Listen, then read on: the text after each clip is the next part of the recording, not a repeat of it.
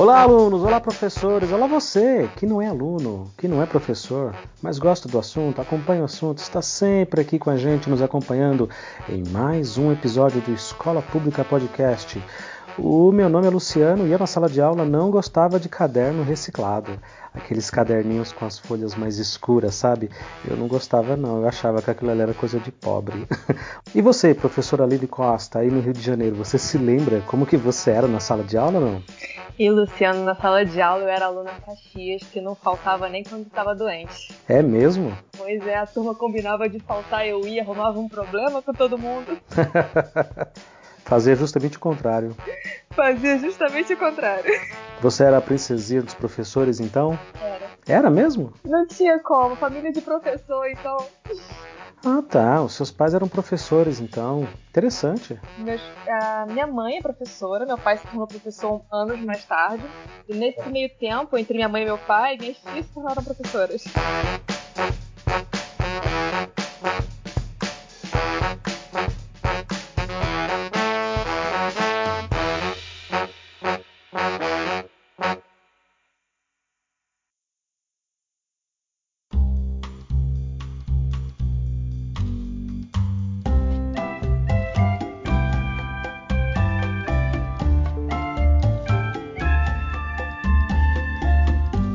Muito bem, hoje aqui como professora, aqui do lado, de pertinho, Rio de Janeiro, Nova Iguaçu. Uh, você nasceu e sempre estudou aí, sempre viveu aí? É, nasci e criada em Nova Iguaçu. Sempre estudei em escola pública, tirando uns dois anos da minha vida que estudei em escola particular. Uhum. É, desde pequena dentro de escola, porque minha mãe sempre foi professora. As minhas tias foram minhas professoras também. Quando eu já estava terminando o ensino médio, meu pai também se tornou professor, então eu gosto de brincar que aqui em casa a gente consegue abrir uma escola se quiser. é, já tem pelo menos três professores aí garantidos, né? Pelo menos três. Pelo menos um cursinho, se não a escola, mas um cursinho já está garantido. Dá. Eu sou de português, inglês e história. Uhum. As minhas tias são de geografia. A minha uhum. mãe de português. Meu pai matemática. A minha irmã, apesar de não exercer o magistério, é de espanhol. E a minha prima, que não dá aula da, da disciplina, ela está nos anos iniciais, mas a minha prima é formada também em biologia. Então vai a escola toda. É, tem tudo. Se um professor sozinho já dá português, inglês e história, tá, tá com a escola aberta já, pode começar. Pode contratar o CNPJ. Falta arte e educação física. É, falta arte e educação física, tá em escassez. Cada vez mais em falta esses profissionais. Bom, um dos motivos de eu convidar você para participar aqui com a gente é justamente para trazer esse olhar de um estado tão grande, tão gigante quanto é o Rio de Janeiro. Ah, em população, em PIB, em problemas, como São Paulo também. Uh, para trazer esse olhar e junto com a gente tentar traçar um paralelo de como que as coisas são aqui em São Paulo, como que elas são aí no Rio de Janeiro. A gente está falando de escolas estaduais, né? O que é bem bacana porque dá para ter um paralelo bem claro, bem explícito das coisas, da realidade, dos problemas, das demandas, né? Deve ter muita coisa semelhante, eu acredito, mas também deve ter muitas surpresas. É por esse caminho que eu gostaria de ir. E eu já quero começar com um tema polêmico. Eu tenho conversado com muitos colegas, gravei com a Ludmilla, lá de Minas Gerais, gravei com o Felipe Fraga, lá de Canoas, no Rio Grande do Sul, é, diretor de escola, inclusive, além de professor, diretor de escola, é, também com a Tamires, do Paraná, e outros colegas do Ceará, da Bahia, e vários e vários aqui de São Paulo também. E eu quero começar já com a pancada. Uh, aí no Rio de Janeiro, os alunos podem ser reprovados Uh, faço essa pergunta pelo seguinte: os alunos, ao final do ano, mesmo com uma quantidade imensa de notas vermelhas, pode reprovar o aluno no final do ano? Ou tem a progressão continuada, que aqui em São Paulo nós chamamos pejorativamente de aprovação automática? Como que é aí no Rio de Janeiro, dentro do que você conhece? Ai, que pergunta difícil. Dep Depende. É, aqui no Rio, eu sou professora em duas redes. Eu trabalho na rede estadual e eu trabalho na rede municipal de Mesquita. Na rede estadual, oficialmente, existe a reprovação e a gente pode reprovar. É... Por favor, secretário de Educação, se você estiver me ouvindo, não me exonere. Mas, assim, existe... existe uma leve pressão, por assim dizer, quanto aos índices de reprovação. se eles são muito elevados, a escola é cobrada e não de um jeito muito positivo. Então tem aquela pressão em cima dos diretores para que o, índice de reprovação e dependência, que é a progressão parcial, é, seja o mínimo possível. Mas a gente ainda tem uma certa autonomia, assim. Se a gente quiser aguentar as consequências, a gente reprova todo mundo. Tem que preencher um monte de papel depois, né? No Estado não tem tanta essa burocracia. É mais uma questão assim de sanções. A escola perde algum investimento, a direção pode ser penalizada. Se o índice for muito alto e muito repetitivo, até a direção pode ser retirada. E aí abre-se uma sindicância, mas assim, isso é um caso muito extremo. No geral, a escola vai sofrer algumas sanções administrativas e visitas constantes da Secretaria de Educação para tentar reverter esses índices. Os diários vão passar por perícias para ver se os professores realmente estão aplicando todos os instrumentos de avaliação e recuperação. A parte burocrática pega bastante. No município de Mesquita que é um pouco diferente. A questão da progressão lá, o aluno pode tirar nota vermelha o ano todo. Se ele tirar nota azul no final do ano, ele passa. O que conta é o quarto bimestre. Então, assim, isso daí já abre um precedente. Não, a gente evita falar isso para os alunos, mas chega um momento que eles entendem como o sistema funciona. Uhum. Então abre precedente para ele passar o ano todo sem fazer nada e se esforçar somente no quarto bimestre. São Paulo é assim no estado? Nossa, parece muito aqui em São Paulo, muito. No caso das prefeituras, especialmente, parece muito com o que você descreveu aí. Uh, agora, no estado, ah, no estado não adianta. O cara pode ficar o ano inteiro sem fazer nada e chega no quarto bimestre, que é o caso que você comentou aí. Aqui no quarto bimestre, se ele não fizer nada, ele mesmo assim é aprovado. Uh, já não é mais uma pressão, uma cobrança, é uma lei, né? É uma regra. O estudante ele não pode ser reprovado em nenhum ano, a não ser lá no final do ciclo, no nono ano, que é, para quem está ouvindo a gente, a antiga oitava série. Então o cidadão entende, ele percebe muito rápido dentro do mecanismo, dentro do sistema, que tem muita gente sem fazer nada e passando de ano. As, os alunos começam a olhar ah, ao longo do, do, do, dos períodos, ao longo dos anos, que muita gente que não faz nada vai passando de ano, vai sendo aprovado, ah, mesmo sem qualquer nota. Basta ter presença, né? E muita gente vai desanimando muitos meninos e meninas vão desanimando porque não é por menos, né? A gente percebe isso claramente no nono ano, quando pode reprovar e que os números são gigantes de reprovação.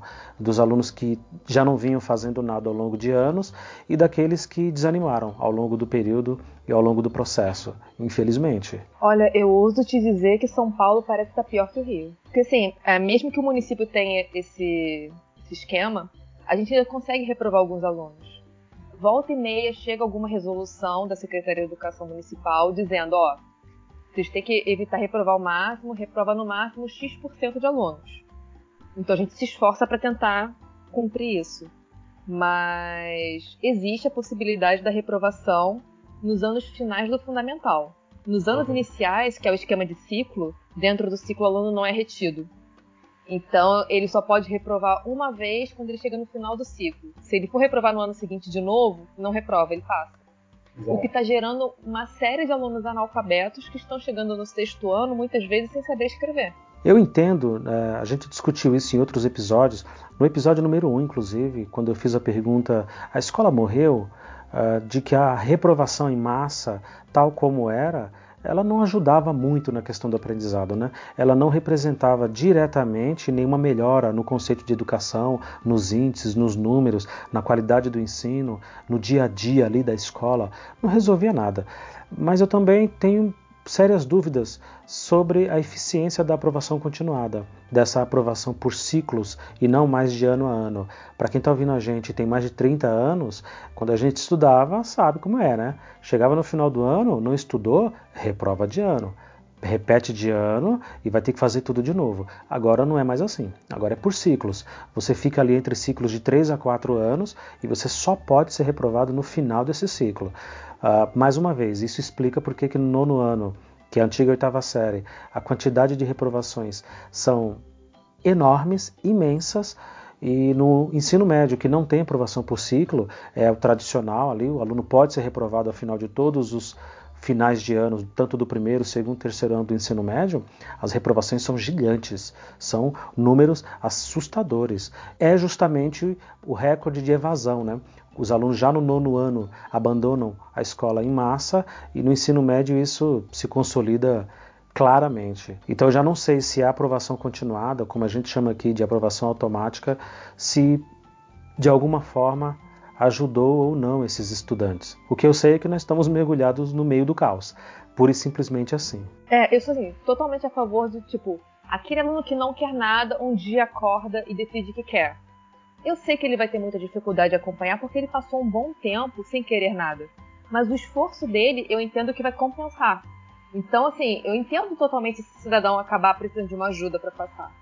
O que não entra na minha cabeça é o cidadão que não faz nada e eu sou obrigada a passar. Sem dúvida, porque se por um lado a aprovação continuada, a reprovação por ciclos e não mais de ano a ano, como era uh, antigamente, ela vinha para acabar com essa reprovação em massa, pelo menos para tentar diminuir esse impacto, por outro lado, a gente sabe como é o ser humano e a gente sabe como que é a cultura brasileira e esses brasileirinhos desde muito cedo eles já buscam as facilidades, eles buscam ali o que é mais cômodo, o que é mais prático para eles. Eles entendem que, bom, muita gente não está fazendo nada e está passando, então é por aqui que eu vou num contexto em que as famílias estão completamente ausentes, o Estado não investe absolutamente nada.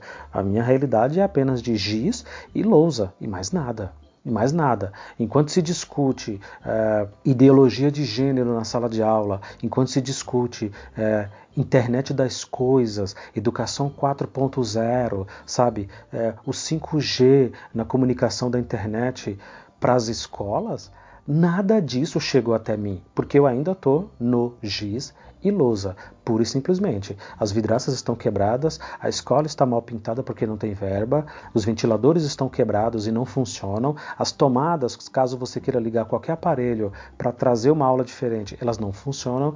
Então, assim, é nesse contexto que nós estamos. E a aprovação continuada, nesse ponto, ela veio para piorar. Porque se a ideia original, como a gente já discutiu lá no episódio número 1, era realmente colocar as coisas no seu devido lugar para trazer uma oportunidade maior para que esse menino, de repente, se ele não consegue entender tudo o que precisou durante um ano, mas talvez no ano seguinte ele vai entender, não sei, não funcionou. Se a ideia era essa, não funcionou. Porque o modelo foi implementado, mas o resto, todo o corpo, não foi modificado. E aí, quando você diz que essa impossibilidade de reprovação está gerando alunos analfabetos passando ano após ano, é a realidade que eu observo, é a realidade que eu percebo desde o sexto aninho ali, que é a antiga quinta série. Quando eu recebo esses alunos no primeiro dia de aula, já faço uma série de diagnósticos, já faço uma série de percepções ali para entender que é que eles sabem, o que é que eles não sabem, de qual ponto de partida eu vou seguir, sabe? Da onde que eu vou começar e o que é que dá para fazer. Eu te digo seguramente que entre 60 e 70% no mínimo não sabem o básico em matemática o básico. Eles não conseguem realizar uma divisão simples, sabe? Coloca ali um númerozinho numa chave, bota para fazer divisão e não consegue. Não consegue. Colocar isso num contexto, numa, num problema, numa historinha, pior ainda. Aí você não consegue mesmo, porque já junta com o analfabetismo é, da língua portuguesa diretamente, né? Não consegue. Então veja só como que a coisa está caminhando. É triste, é muito triste. No município de Mesquita não existe a progressão parcial ou o aluno passou ou ele reprovou. E ele pode reprovar em duas matérias sem que nada aconteça com ele. E aí no município entra uma outra burocracia que é a gente tem que fazer relatório para os alunos que estão reprovados, mas somente os que estão reprovados de fato. Então, digamos, ele ficou reprovado só comigo, que no município do aula de inglês, e passou com todos os outros professores. Ok, sem problema. Agora, se ele reprovar com todos os professores, todos os professores são obrigados a fazer um relatório manuscrito, não pode ser digitado, explicando por que, que aquele aluno não conseguiu passar e quais estratégias foram aplicadas para tentar reverter aquilo. Eu acho isso uma burocracia, digamos assim, burra, porque se ele não passou com todos os professores, o problema é obviamente o aluno que não fez. Se fosse a questão de tipo, reprovou com um ou dois, e aqueles dois professores têm que explicar por que, que o aluno reprovou só com eles, é mais compreensível do que todo mundo ter que fazer. mas é um jeito de pressionar o professor para evitar o máximo de reprovação, porque dá trabalho. Eu, eu não sou adepto às teorias de conspiração e nem essas maluquices que muita gente fala, e professor então adora isso. Uh, mas isso daí, na prática, na prática, é exatamente isso. Você obriga uma série de professores a fazer relatórios e mais relatórios no final de cada ano para explicar, para justificar de próprio punho, sabe, escrevendo ali uh, por que, que aquele aluno não foi aprovado, os sete, oito, nove professores que esse menino, essa menina tem, para forçar, para forçar para que não seja reprovado, para que dê mais trabalho. Para quem está ouvindo a gente, se você reprova três, quatro alunos por sala, tem professor que tem 10, 11 salas, então vai multiplicando aí a quantidade de alunos que você precisa relatar os motivos da sua reprovação. Poxa, a ideia é justamente essa, de que não reprove, não reprove vai passando adiante, mesmo que cidadão, como você disse, não tenha condições de passar, e bola para frente. Por quê? Porque não interessa que esse menino passe mais um ano ocupando o mesmo lugar, o mesmo espaço de um aluno que está vindo lá do ano anterior e precisa daquela vaga. Para quem está ouvindo a gente ter uma ideia, em colégio particular, para a gente ver que essa não é uma realidade de instituição pública, né? Não é o Estado malvadão, olha como o Estado nos odeia, como eles querem, sabe? Não, colégio particular tinha um aluno que ele faltava um absurdo, ele não ia para as aulas. E quando ia, ele dormia na sala de aula. E eu não estou falando de um aluninho pequenininho, estou falando de um marmanjão, já no ensino médio. E ele claramente falava: não gosto disso aqui, acho isso aqui muito chato e eu não consigo me concentrar porque eu estou com sono. Eu passei a noite toda jogando videogame e é isso que eu quero fazer. Um dia conversando com ele, eu falei: Mas é seu pai, sua mãe não, não, não conversa com você, os horários para você dormir, você estuda de manhã, como é que você passa a madrugada inteira acordado e tal? Mas ele não estava nem aí, nem aí. Resultado: final do ano, Olha, infelizmente ele não tem condições, ele não tem nota, ele não entregou trabalho, ele não realizou as provas, ele não tem condição. A diretora da escola, que em via de regra dessas escolas menores de bairro, elas são as donas da escola, né, a diretora, me chamou no canto e falou: olha, a gente precisa fazer aí uma recuperação, garantir com que ele tenha mais uma outra oportunidade. E eu, com todo o espanto do mundo, falei: tá, ok, né? Pensei comigo, você que manda. E fui lá, elaborei uma série de avaliações, de trabalhos e mais uma prova, mais alguma coisa para tentar recuperar. Cidadão não fez, não fez, não estava nem aí. Feito isso, então, mas a gente precisa tentar recuperá-lo uma outra vez, dar mais uma oportunidade. E aí eu comecei a entender qual era a jogada, né? Qual era o lance. Ah, eu fiquei tão bravo e não recomendo que ninguém faça isso, porque afinal de contas os boletos chegam e a gente precisa trabalhar. Eu fiquei tão bravo que insisti e falei: não, tudo bem, vamos reavaliá-lo, vamos dar outra chance. E novamente apliquei lá os testes, trabalhos e tudo, e ele insistiu em não fazer. Acho que na terceira vez em diante, a diretora já desistiu e falou: ok, ok, já entendi, ele reprovou, tudo bem, deixa para lá. E ele realmente acabou reprovando. Mas foi um suruço danado para chamar essa família, para explicar. Então, olha só, vocês pagaram 12 prestações e chegou no final do ano, ele não passou e vocês terão que pagar de novo para que ele curse a mesma série. Foi uma pequena confusão ali. Não sobrou para mim, porque eu não sou dono da escola, eu não estou nem aí. Fiz a minha parte e estava muito bem embasado e muito bem documentado. Mas essa não é uma realidade apenas do serviço público. A coisa também aperta o cinto lá no particular. E como essas, eu conheço muitas outras histórias que falam isso. Infelizmente, a questão da aprovação é um estigma, é uma chaga, é uma coisa que uh, poucas pessoas gostam de falar, tanto no serviço público quanto no particular. As famílias, então, nem se fala. Aqui no estado de São Paulo cogitou-se em determinado momento aí há poucos anos de se fazer também relatório, então o professor tinha que justificar, que documentar por que é que aquele aluno não alcançou, se foi oferecida uma quantidade suficiente de trabalhos e de provas e de testes e de, de mecanismos para que ele conseguisse passar de ano, mas num universo de quase 9 milhões de estudantes, uh, é difícil, é muito difícil você conseguir controlar isso e acabou que ninguém fez relatório, coisa nenhuma, essa coisa acabou não indo para frente, essa que é a verdade, e esqueceu-se isso durante um bom tempo, e os alunos aqui no ensino médio reprovam e reprovam muito, e para ficar bem claro, eu não, eu não, digo isso com alegria, tá? Porque eu não sou a favor de reprovação em massa, não fico contente quando o aluno reprova, mas eu entendo que dentro do contexto que nós estamos, dentro dessa realidade, esse é um mal menos pior do que passá-lo ano após ano sem que ele saiba de absolutamente nada. Sabe, o sujeito chega ao terceiro ano do ensino médio, depois de 12 anos de estudo, 12 anos, e ele não consegue passar no vestibular. Ele não consegue escrever uma redação, ele não consegue escrever um texto de 10 linhas e ler o que ele mesmo acabou de escrever. Então, é terrível, é terrível. Sim, e é, aqui eu acabo lidando com duas pontos, porque o estado do Rio está fazendo o máximo possível para ficar somente com o ensino médio. Ah, não conseguiu ficar 100% com o médio ainda, mas está caminhando para isso. E a escola que eu estou atualmente no estado, ela é somente de ensino médio, parte regular e majoritariamente integral. E no município eu lido só com ensino fundamental 2. Eu vejo assim, cada vez mais o aluno que vai para o estado, ele vai muito despreparado para o básico. Ele não consegue entender coisas simples. Às vezes eu estou dando aula e no estado eu trabalho com empreendedorismo e a abordagem da disciplina é diferenciada. Então eu lido muito com interpretação, leitura e atividades. Às vezes eu estou falando uma coisa e o aluno não consegue entender porque aquilo para ele é muito abstrato. Ou ele não consegue entender que o que ele está tentando me dizer é exatamente a mesma coisa que eu disse. É, um exemplo banal, mas assim, aconteceu essa semana. Uma, a gente tinha que fazer uma dinâmica em sala que ia ter pontuação entre times. E aí um dos times fez uma pontuação que empatou com o time adversário. Falei, ah, gente, empatou, vou anotar o ponto aqui. Um dos alunos, que é um dos que tem mais dificuldade de entender, é, tentou discutir comigo, dizendo que eu estava sendo injusta, que era para eu ter botado um ponto para cada time naquela rodada, já que empatou. Ele não conseguia entender que empatou porque o outro time pontuou. Na cabeça dele, os dois times pontuaram porque existia o um empate.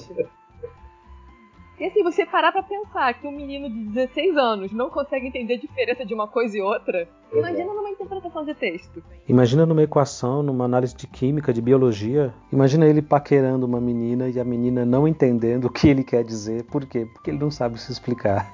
Assim como na escola, na vida, né?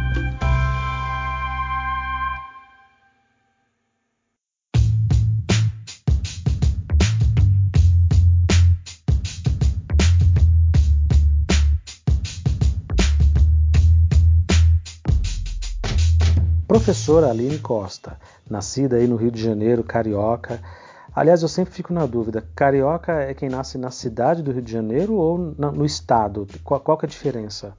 É, carioca é quem nasce na cidade do Rio de Janeiro. No caso, oficialmente, eu sou fluminense, porque eu moro na Baixada.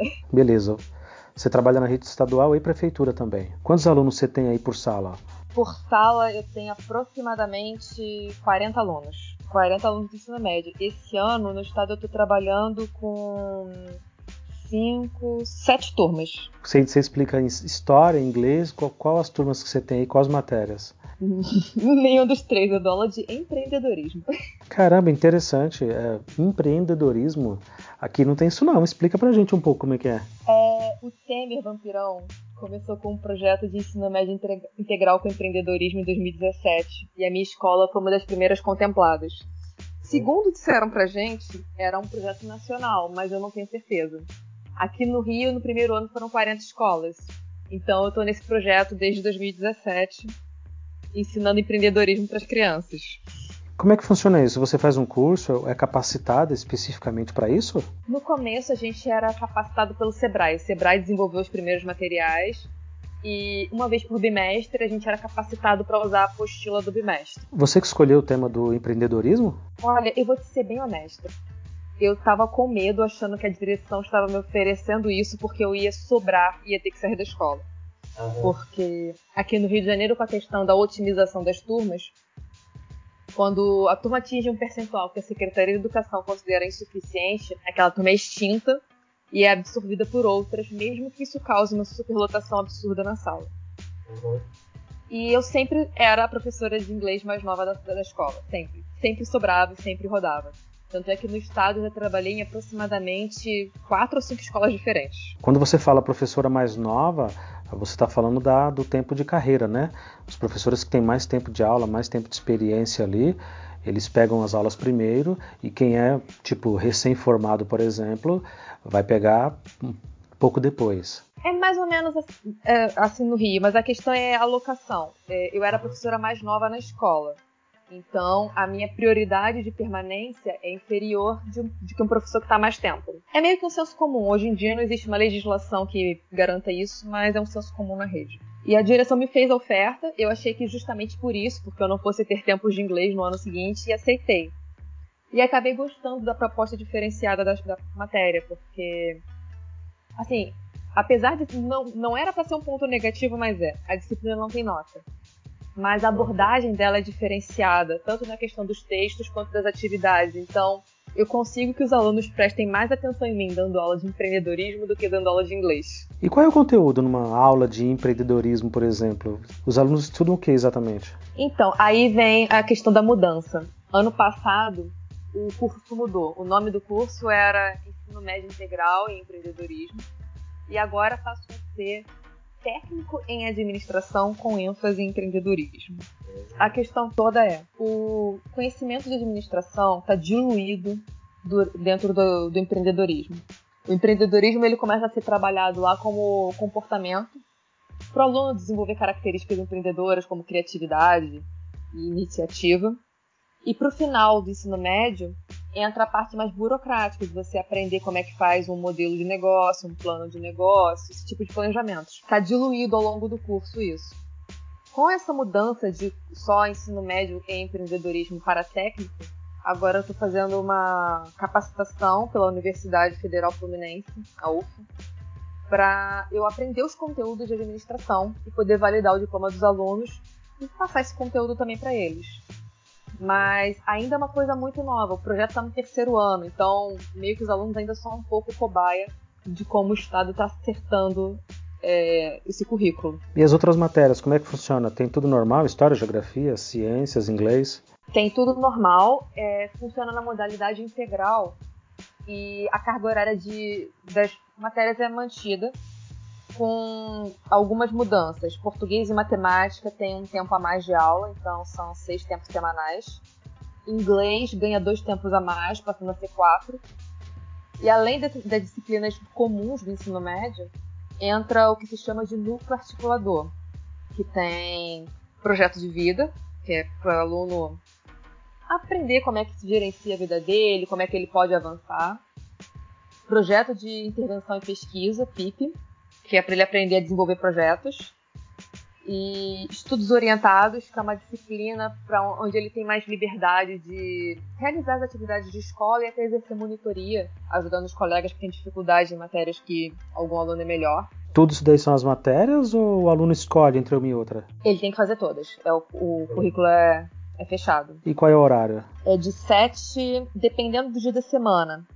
7 às 3 e 15 um ou dois dias de semana as turmas saem 4 e 10. Puxado, hein? E, mas assim, no geral, eles, o primeiro ano é mais difícil, depois eles se acostumam. E o que eu achei interessante é que eles pensaram também na questão da alimentação dos alunos, porque a gente que trabalha em escola pública sabe que a alimentação na escola pública é fundamental. É. Isso que eu ia perguntar, a estrutura da escola permite, tem uma situação um pouco melhor que as demais escolas? Como é que funciona? Essa minha escola no estado, ela tem uma estrutura muito boa. O ponto negativo é só que o refeitório é pequeno porque é uma escola muito antiga, mas tá para chegar uma verba para a gente ampliar esse refeitório. As dependências da escola, levando em consideração que é uma escola pública, são confortáveis para os alunos. E eles têm mais de uma refeição. Eles têm o café da manhã, quando chegam, o almoço, e à tarde, antes de ir embora, eles têm um lanche. E as outras escolas do estado que você trabalhava, que você chegou a trabalhar, eram assim? Tinha esse, essa estrutura ou não? É meio complicado, porque é um misto de fatores. Tem a questão da gestão, questão das verbas, questão da localização da escola, da comunidade no entorno. Eu já trabalhei em escola estadual de não ter porta no banheiro e de cadeiras quebradas, enfim. Nos últimos anos, o governo do Rio tem dado muita prioridade à questão de manter a escola apresentável. Se os diretores não fazem a manutenção das escolas como o Estado quer, a escola pode ser penalizada e tal. Porque com a questão das redes sociais é muito fácil isso parar na internet e pegar mal para o Estado. Então eles tentam manter é, o mais arrumado possível. A escola tem uma certa pontuação, então a pintura tem que estar em dia, a manutenção das coisas tem que estar em dia. A única coisa que a escola não tem muito controle é o ar-condicionado, porque ele é alugado vai passar a ser comprado, mas nos últimos 10 anos o ar-condicionado da rede estadual foi alugado. Então, eu tô com a rinite atacada porque o ar-condicionado da sala de aula tá imundo. Que a empresa não tá indo limpar. As outras escolas também tinham ar-condicionado? Agora, quase todas as escolas do estado têm ar-condicionado. Como tá nesse processo de acabar com o aluguel e começar a comprar, a manutenção tem sido feita cada vez menos. Então, acontece de algumas escolas terem ar-condicionados que não funcionam. A minha escola do estado tem tem quase 20 salas de aula. Duas estão completamente sem ar-condicionado, porque o aparelho estragou e a escola não pode substituir. E umas três estão com somente um dos dois aparelhos da sala funcionando. Então só dá para uma meia boca. Eu nunca trabalhei numa escola que tivesse ar-condicionado. Nenhuma, nenhuma escola, nenhuma sala, nada. Isso para mim é muito novidade. Quando, quando tem ventilador, no máximo, a gente já fica contente. Bom, mas em comparação com o calor que faz no Rio de Janeiro, nem não tem nem como, né? Precisa mesmo de ar-condicionado aí. Ah, sim, o calor tá sendo impossível. E assim, você tá ouvindo isso de uma pessoa que gosta de calor. Tem dias de aluno passar mal de calor, porque realmente é, é muita coisa. E dependendo do lugar do Rio onde é, chega a passar muito fácil de 40 graus dentro de sala. É, você está com uma escola grande aí, com 20 salas, eu estou numa escola com 11, já é imensa de grande, de quantidade de aluno. Uh, como eu falei, a gente tem no máximo alguns ventiladores.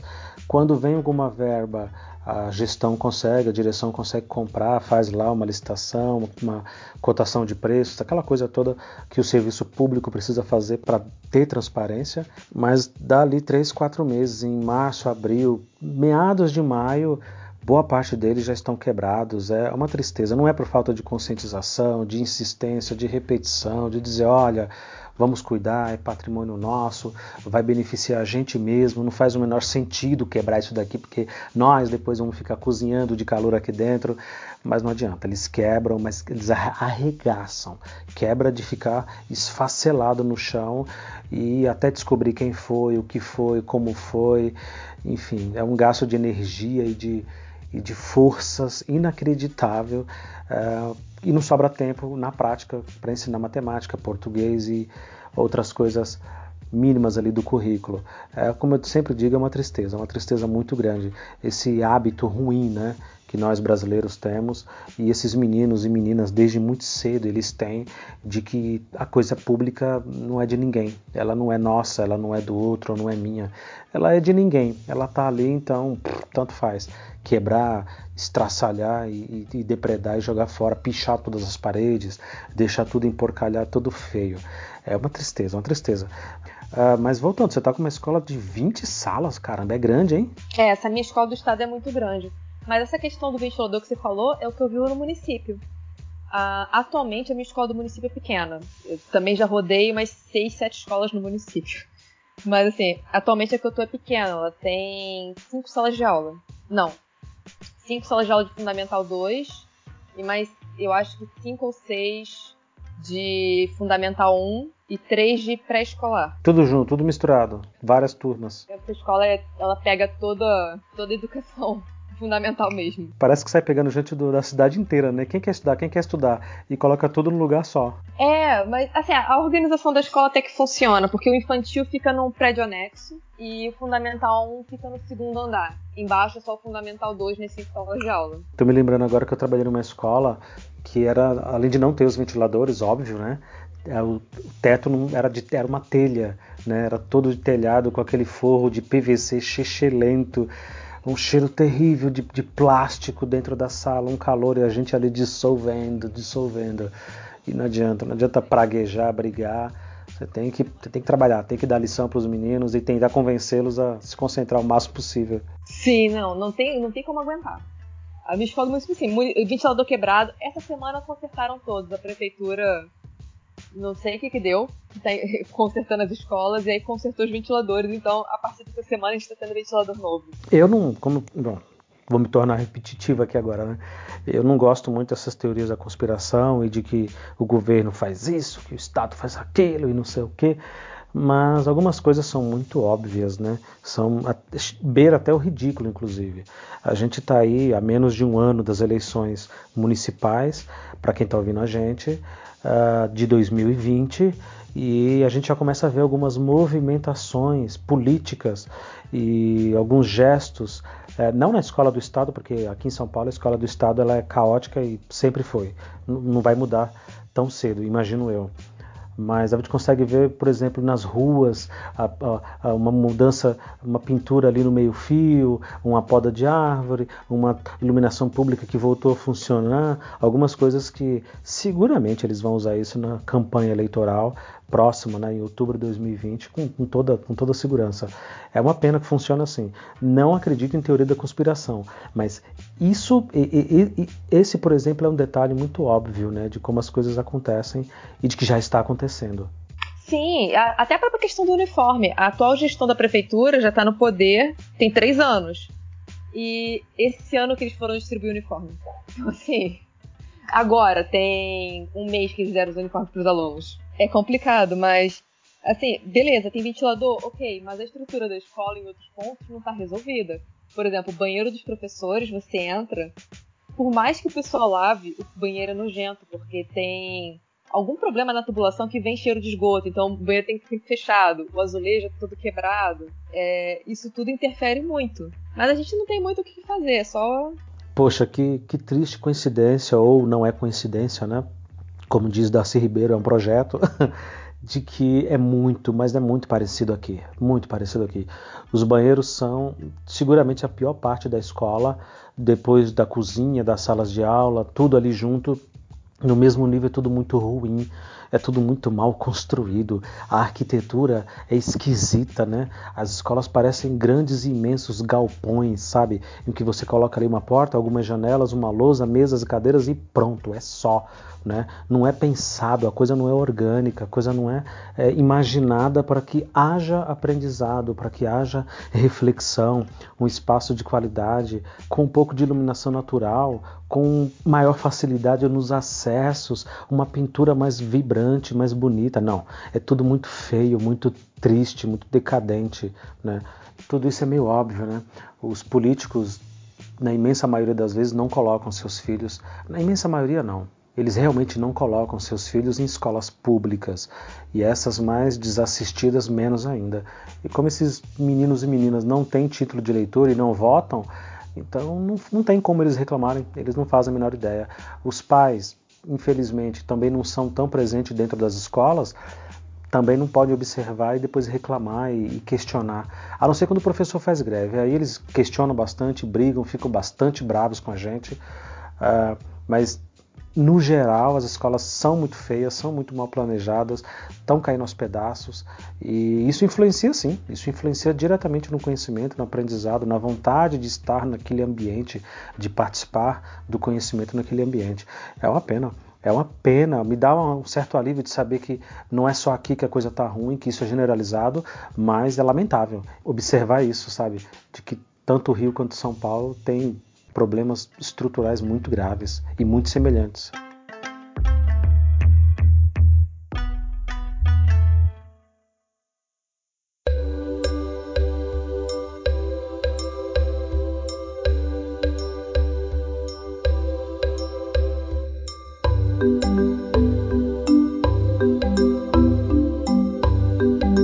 Você comentou agora uma coisa que eu até anotei aqui que eu achei interessante, que é um termo que eu não estou acostumado a ouvir você diz que os alunos aí eles têm seis tempos.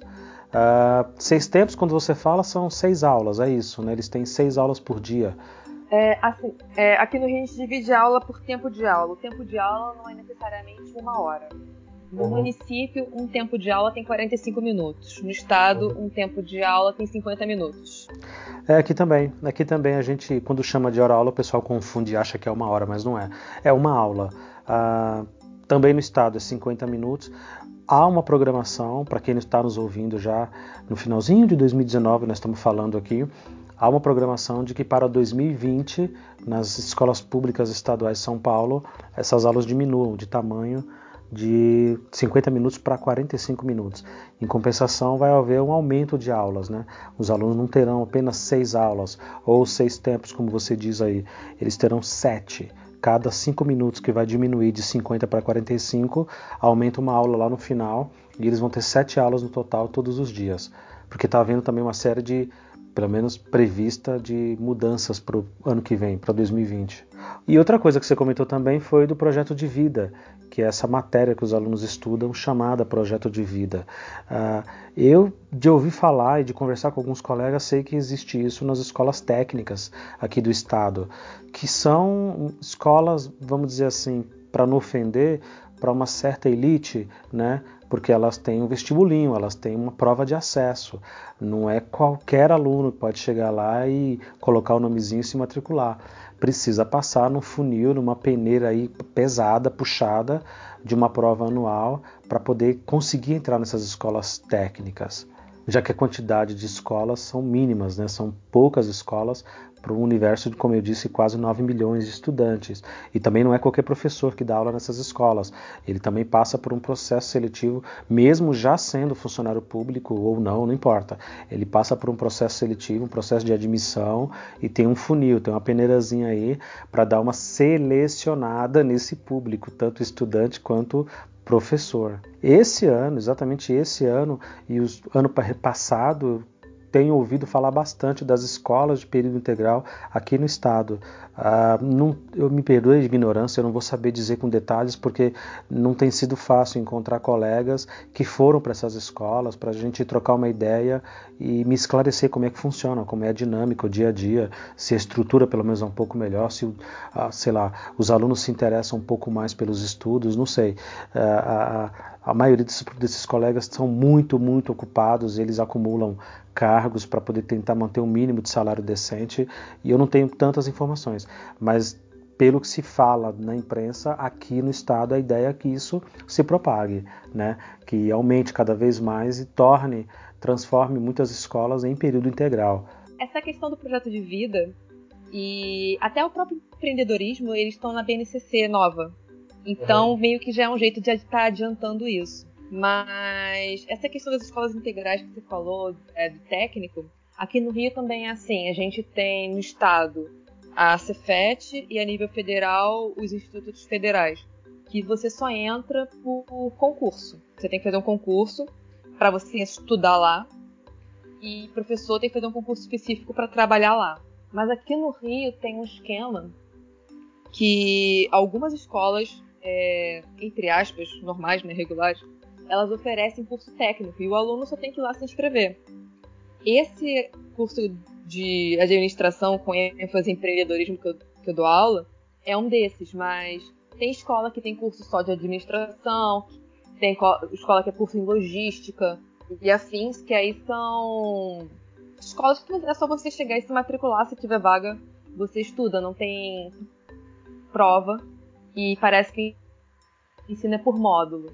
Não conheço muito bem o esquema das outras escolas porque nunca tive contato, são. Mas no geral, para você fazer um curso técnico, é, são escolas específicas e elas têm prova para você entrar, tem concurso para você. Projeto de vida, sinceramente, entram como disciplinas à parte, mas pode. E são trabalhados transversalmente nas outras disciplinas, porque a gente parando para pensar, projeto de vida, principalmente, é uma coisa que falta muito para os nossos alunos. Eles não têm perspectiva. Eles só entendem que ele tem que estar na escola porque tem que estar na escola e quando acabar a escola vão trabalhar em qualquer coisa que pague o salário mínimo. Eles não entendem que eles podem planejar a vida deles para ser algo diferente do que os pais vivem, por exemplo. Que eles podem planejar a partir do que eles estão aprendendo na escola, né? Eles não veem a educação como um caminho. Eles veem a educação como uma obrigação que eles têm que cumprir, como o serviço militar, por exemplo. É, é uma coisa que eu sou obrigada a cumprir porque alguém mandou. Porque eu estou ali, não sei. Eu já tive aluno que, por exemplo, já comentou comigo que o sonho era fazer medicina, mas que nunca poderia fazer porque fazer faculdade era coisa de rico. Não especificou nem medicina, falou fazer faculdade é coisa de rico. E aquilo me tocou muito, porque, poxa, a gente teoricamente está num lugar perto do Rio. A minha escola do estado fica perto da fronteira do município de Nilópolis com, com o Rio de Janeiro. Então a gente não está muito longe da capital.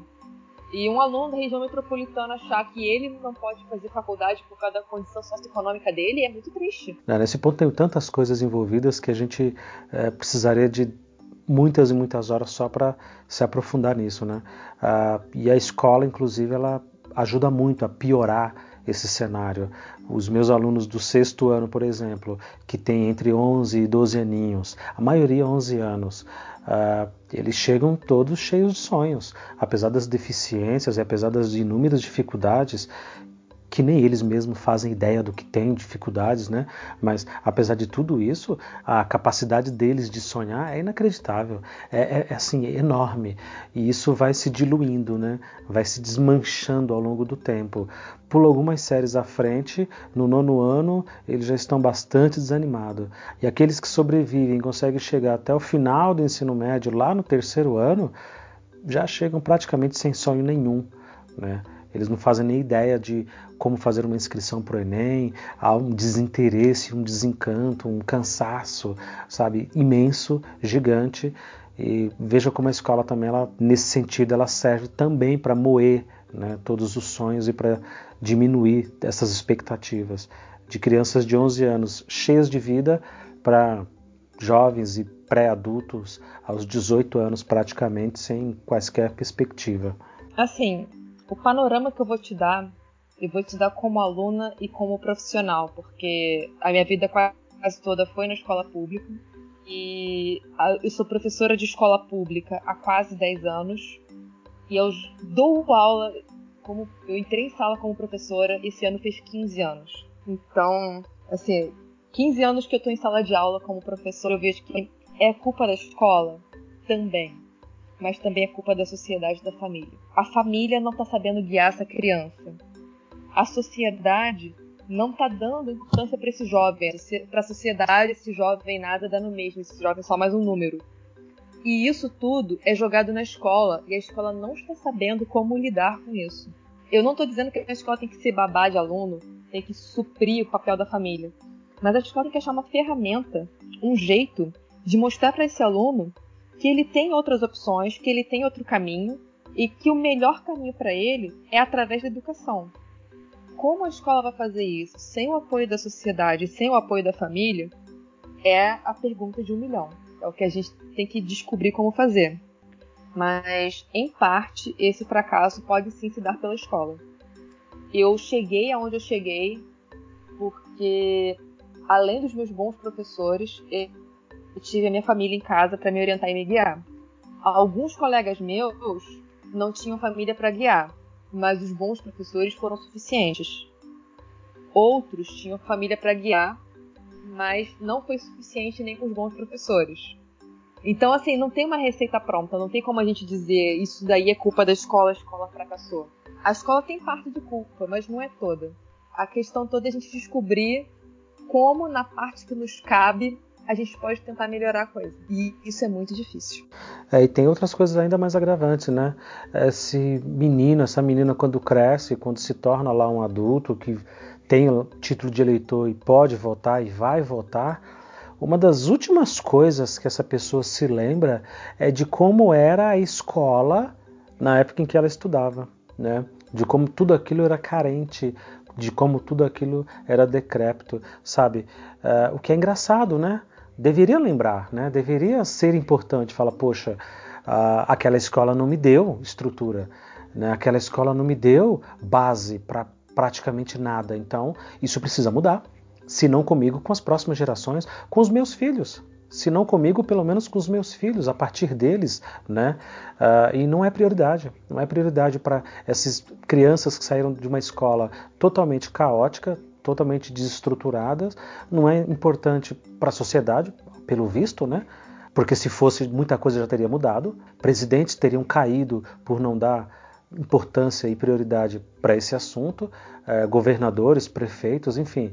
Eh, é, é curioso isso, né? Como não é importante, como não é relevante. E essa é uma discussão que Ultimamente não, que eu tenho fugido de tudo quanto é coisa, eu, eu, prefiro ser feliz do que ter razão, mas eram discussões que eu entrava fácil. Quando eu ouvia algum colega mais antigo, mais experiente de casa, com mais tempo de carreira, dizendo que antigamente a escola era muito melhor, Porra, antigamente de qual época, cara pálida? Você está falando dos anos 50 e 60? Não, né? Porque essa era uma escola, antes de mais nada, excludente.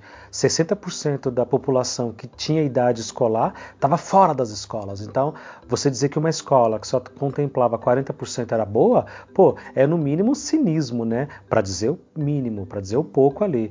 Ou quando diz que os anos 80 e 90 eram bons. Não era, não era, porque aí pega diretamente a época que eu vivi quando eu fui estudante nessas duas décadas. Era péssimo, era terrível. Eu entendia isso na época? Não, não, porque era o que tinha, era aquilo que tinha e a gente fazia o que mandavam fazer. A gente não entendia que aquilo poderia ser melhor, deveria ser melhor. Aí eu volto para as mesmas escolas estaduais que eu estudei como professor e me assusta ver que nada mudou. A estrutura não mudou, o corpo docente continua com a mesma paciência, com a mesma repetição chata e irritante de reclamar, de queixar, de só brigar por questões que dizem respeito a si próprios e não ao todo, e não à causa complexa da educação, e não a criar projetos e a criar maneiras para que haja aprendizado. Então, vem dizer que era bom? Não era, não era. O professor, eu já disse isso em outros episódios, ele é o único profissional que quando sai da escola ele volta para a escola. Né? E ele é o único que entende e fala: peraí, não mudou nada. De quando eu era criança para agora que eu já sou formado, não mudou nada. Então a gente continua fazendo a mesma historinha, a mesma ladainha de sempre. E isso não pode. Legal você comentar isso, porque no município eu tô com dois tempos que não são da minha matéria, tô aula de projeto. E por uma questão de alguns cursos que eu fiz na rede, eu escolhi fazer um projeto de direitos humanos. Então, eu estou ensinando direitos humanos para os alunos. Essa semana chegou um material do TRE e a gente veio debater a questão da participação da sociedade na questão política. Eles ali, alguns já estão perto da idade de votar, não de nada, eles não entendem como é que está tudo relacionado. Eles não entendem que aquele vereador que fez aquele monte de promessas e não cumpriu nenhuma é um dos culpados da, da educação tá como está.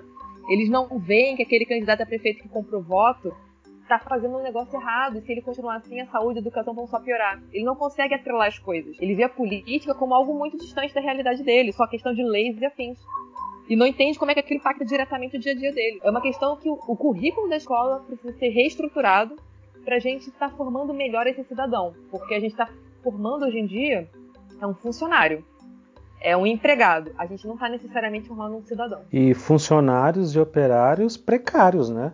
Porque a imensa maioria vai para um emprego é, que paga menos, para o emprego menos qualificado que tiver e o mais básico e o mais subalterno possível eu, com muita tristeza, encontro e reencontro muitos desses alunos no mundão aí fora, a maioria em subempregos. Você não encontra gente muito bem formada, gente muito bem encaminhada na vida. Uh, é lógico que existem as raras e, e poucas exceções, mas não vale nem a pena citar, porque justamente são tão raras, mas uh, são empregos terríveis, são empregos que pagam muito pouco.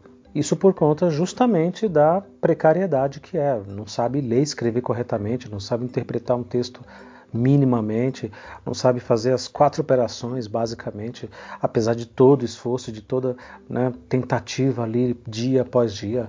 Uh, esses dias eu estava discutindo com os meus alunos do sétimo ano, uh, discutindo no bom sentido, uh, qual o sentido, né? Qual o sentido deles estarem ali todos os dias?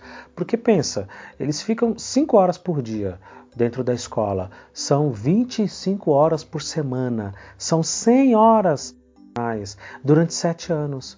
Os alunos que estão no sétimo ano hoje estão há sete anos dentro da escola, tirando a pré-escola, prézinho, jardim da infância, essa coisa toda. Mas no ensino regular eles estão há sete anos ali dentro. Poxa, tentando trazer para eles um pouco desse choque de realidade. Falar, olha só, é da vida de vocês que eu estou falando. Vocês entram aqui sentam todo dia. A gente precisa fazer esse tempo valer a pena. A gente precisa que isso dê em algo, não pura e simplesmente copiar lição Olha que coisa terrível, copiar lição. Professor, você não vai dar lição? Se você não passa algo na lousa, não escreve, eles acham que não tem aula. Que a aula, quando é discutida, quando ela é debatida, quando é uma troca de ideia, aquilo não é aula. Eles acham que aquilo ali, sei lá, é qualquer outra coisa, sem importância, sabe? É, trazendo essa reflexão para eles de que eles entendam de que esse tempo é extremamente valioso e isso deve ser aproveitado. Isso tem que trazer algum fruto, porque senão não vale a pena. Todos nós estamos ali perdendo tempo, na verdade, principalmente eles. Tempo e vida.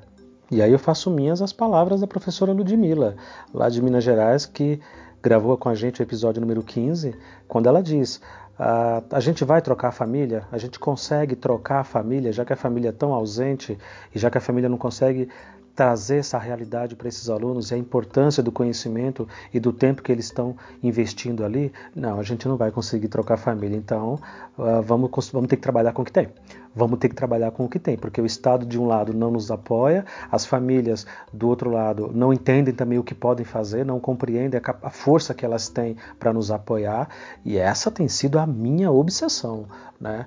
Como gerar aprendizado, como fazer que aquele minuto, aquele segundo, aquelas horas ali se transformem em conhecimento, que aquilo gere algo relevante e que eles gostem e que eles abracem e queiram fazer cada vez mais. Né? Essa tem sido a minha é, sanha, a minha obsessão há muitos anos e não sei se estou próximo de conseguir.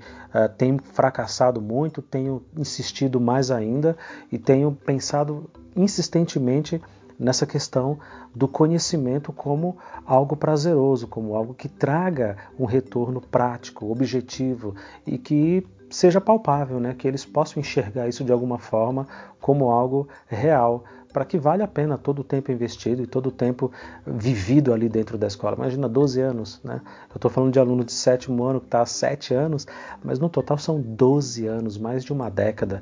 É muito tempo, muito tempo.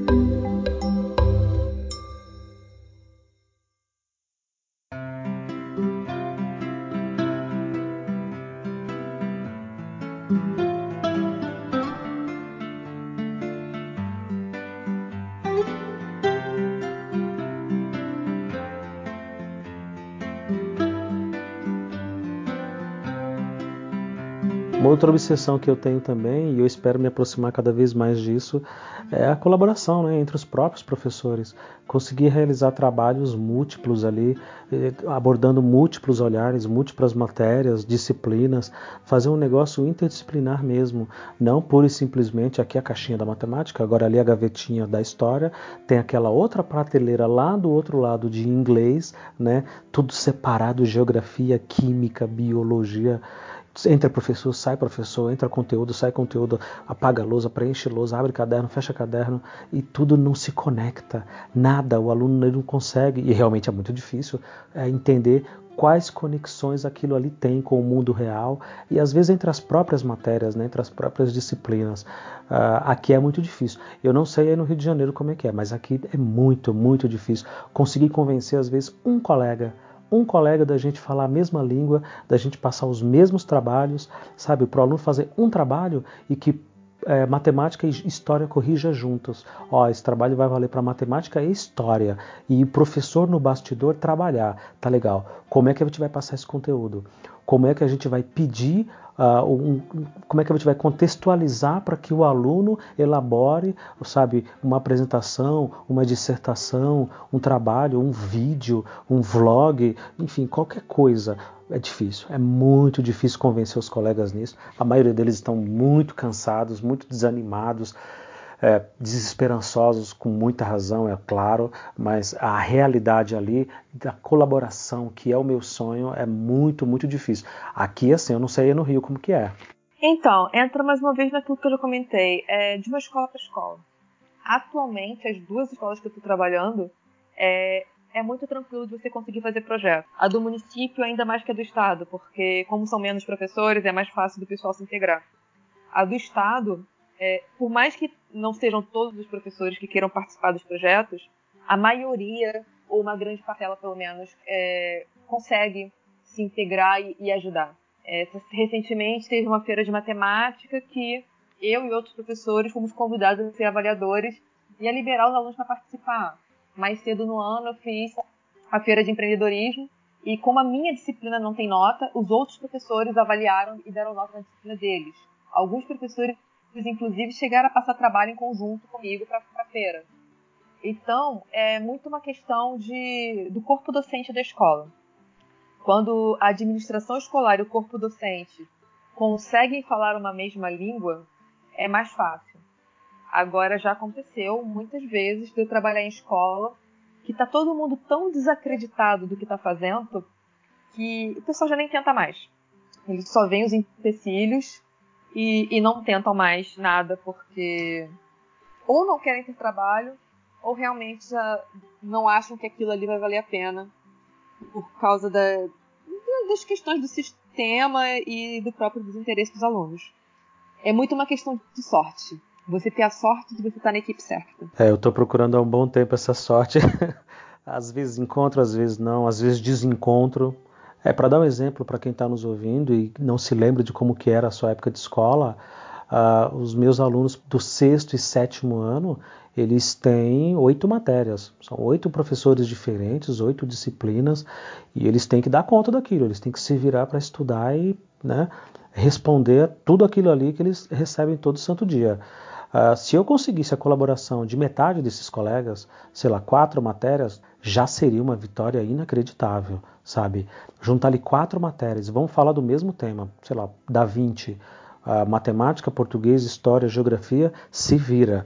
Uh, elabora aí dentro do currículo, dentro do que pede uh, cada currículo de cada estado, de cada prefeitura, do, do próprio BNCC, que é mega flexível e permite uma série de iniciativas, se vira, se vira elabora aí aulas e conteúdos para que esses alunos trabalhem o mesmo tema sob diversos olhares, sob vários pontos de vistas, todos eles diferentes e complementares, mas é muito difícil, muito, muito difícil. Uh, cheguei perto algumas vezes de conseguir realizar, mas é, é complicado demais. Ah, os professores estão muito cansados e em parte porque as desculpas, né, são às vezes são justas, mas também são as piores possíveis. Porque esse governo não me paga para fazer isso, porque eu não sou pago para fazer aquilo, porque esses alunos são um bando de favelado, um bando de vagabundo e não querem saber de nada, enfim, e já começa a pressupor que o estudante também não quer saber de nada e é verdade, às vezes ele não quer mesmo, né, porque tá, também está dentro daquele contexto ali de caos, de bagunça, de aula vaga, de professor que falta, que não vai trabalhar por N motivos, justo ou não, mas enfim, uh, uh, para mim seria um sonho. O funk, né? Vamos falar do funk então, pronto. O nosso objeto de pesquisa nesse, nesse, nessas próximas três semanas vai ser o funk. Matemática, se vira, você vai ter que criar um olhar aí para trabalhar sobre isso e avaliá-los. História, vem, uh, inglês, ciências, dá um jeito, dá um jeito. Uh, eu, eu acredito que o caminho, não sei se é a solução, mas o caminho é nessa direção, é nesse rumo aí, para que a gente conseguisse pelo menos um mínimo de êxito para trazê-los para o nosso lado, para convencê-los de que esse conhecimento ele é interessante, sim, né? E todo o mundo que tem aí à nossa volta e que pode se abrir no momento que você começa a estudar uma única coisa é formidável, é, é, é sabe? Chega, chega às vezes até parecer utopia, mas eu acredito que esse é o caminho, é a direção. E a gente está sempre reclamando, sempre reclamando. É assim, aqui no Rio a gente ainda tem um agravante, porque no estado a gente não tem tempo de planejamento na escola a gente tem muito pouco tempo de convivência. Então, normalmente, a gente organiza os projetos com quem é do nosso dia. E, como eu te falei, eu já trabalhei em várias escolas. No município, aproximadamente sete. No estado, aproximadamente cinco ou seis. E esse, esse minha conjuntura atual é a mais favorável para isso. É que eu estou encontrando mais professores dispostos a trabalhar juntos. Em outras escolas, muitas vezes existiam professores que queriam fazer projeto, mas assim, os professores que tinham interesse de trabalhar com eles não estavam no mesmo dia. Então as pessoas não conseguiam se encontrar para combinar. Essa logística também atrapalha muito. É, go eu gosto muito de passar mais, tempo em casa, de trabalhar menos, mas eu sinto falta do tempo de planejamento na escola. Eu sinto falta de ter esse tempo para encontrar os meus colegas de trabalho e organizar um trabalho em conjunto. E isso, querendo ou não, influencia o trabalho da escola.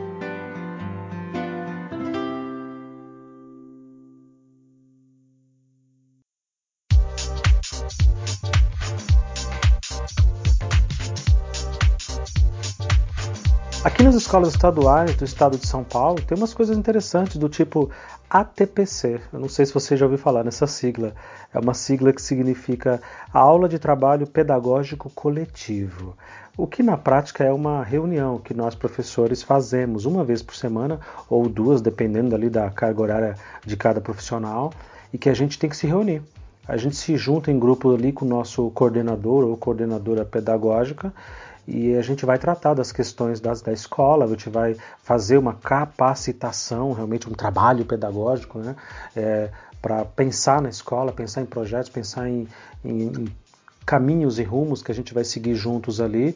Uh, e é lógico que a gente recebe por isso. Na contagem final ali, isso acaba dando as 40 horas semanais, dependendo da sua carga, mas no máximo chega em 40 horas semanais do que você trabalha.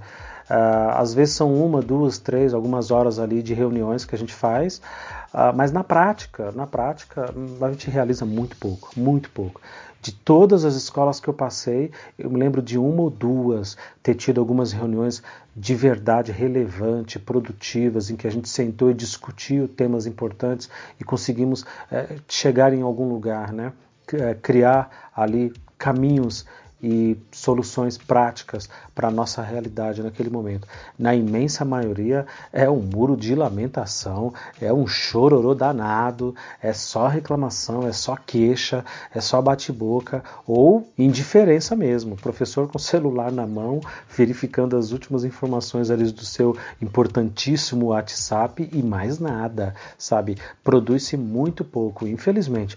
Infelizmente, esse seria o momento ideal para a gente criar estratégias, sentar juntos ali aquele monte de professorado e trocar uma ideia. E aí, não tá bom, né? Pois é. Tem coisas que está na alçada do Estado fazer, não está no nosso alcance. Tem coisas que está no alcance da família e não nos cabe e nem a gente poderia.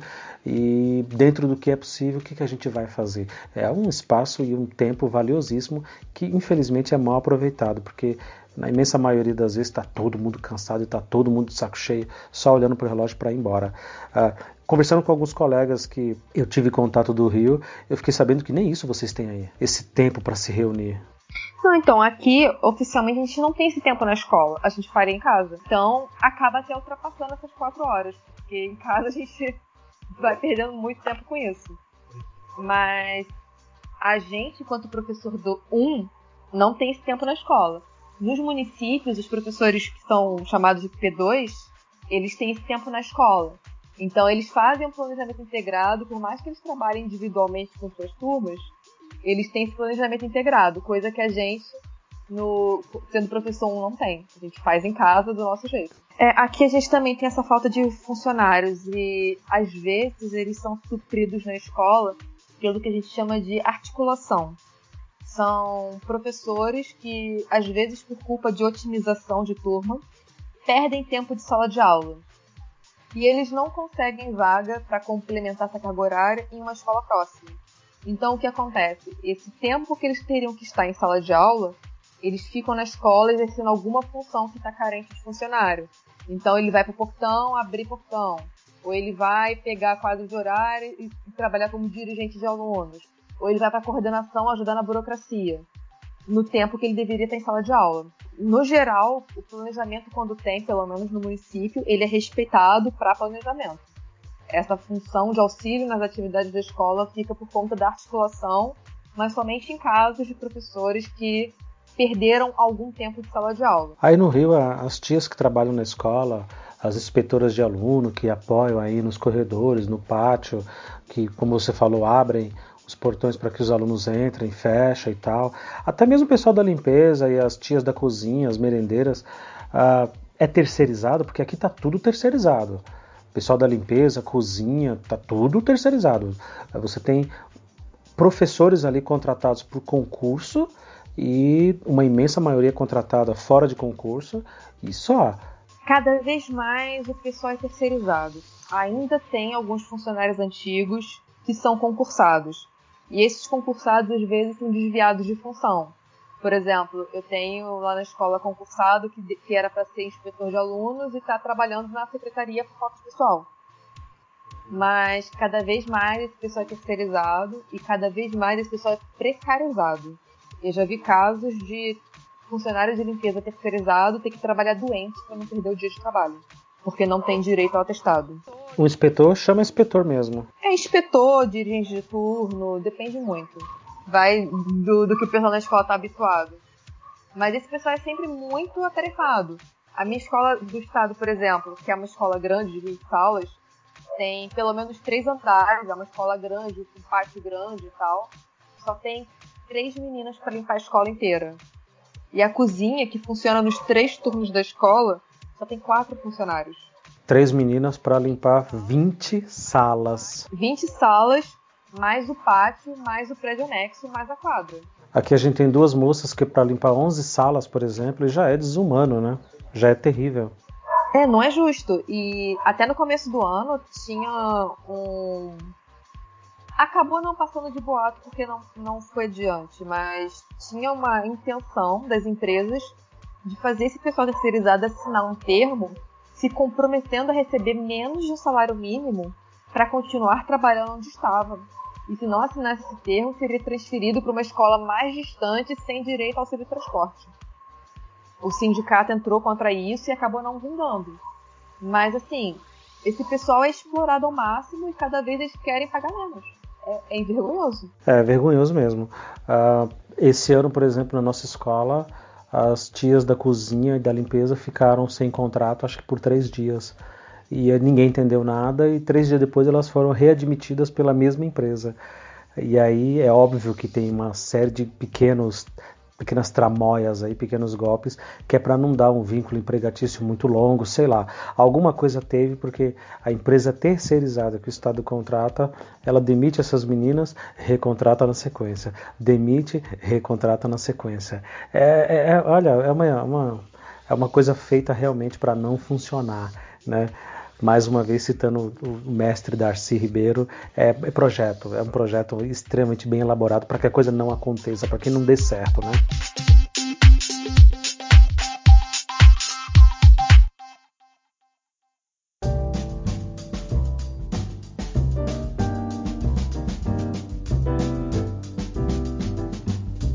Bom, deixa eu aproveitar e tirar uma dúvida com você.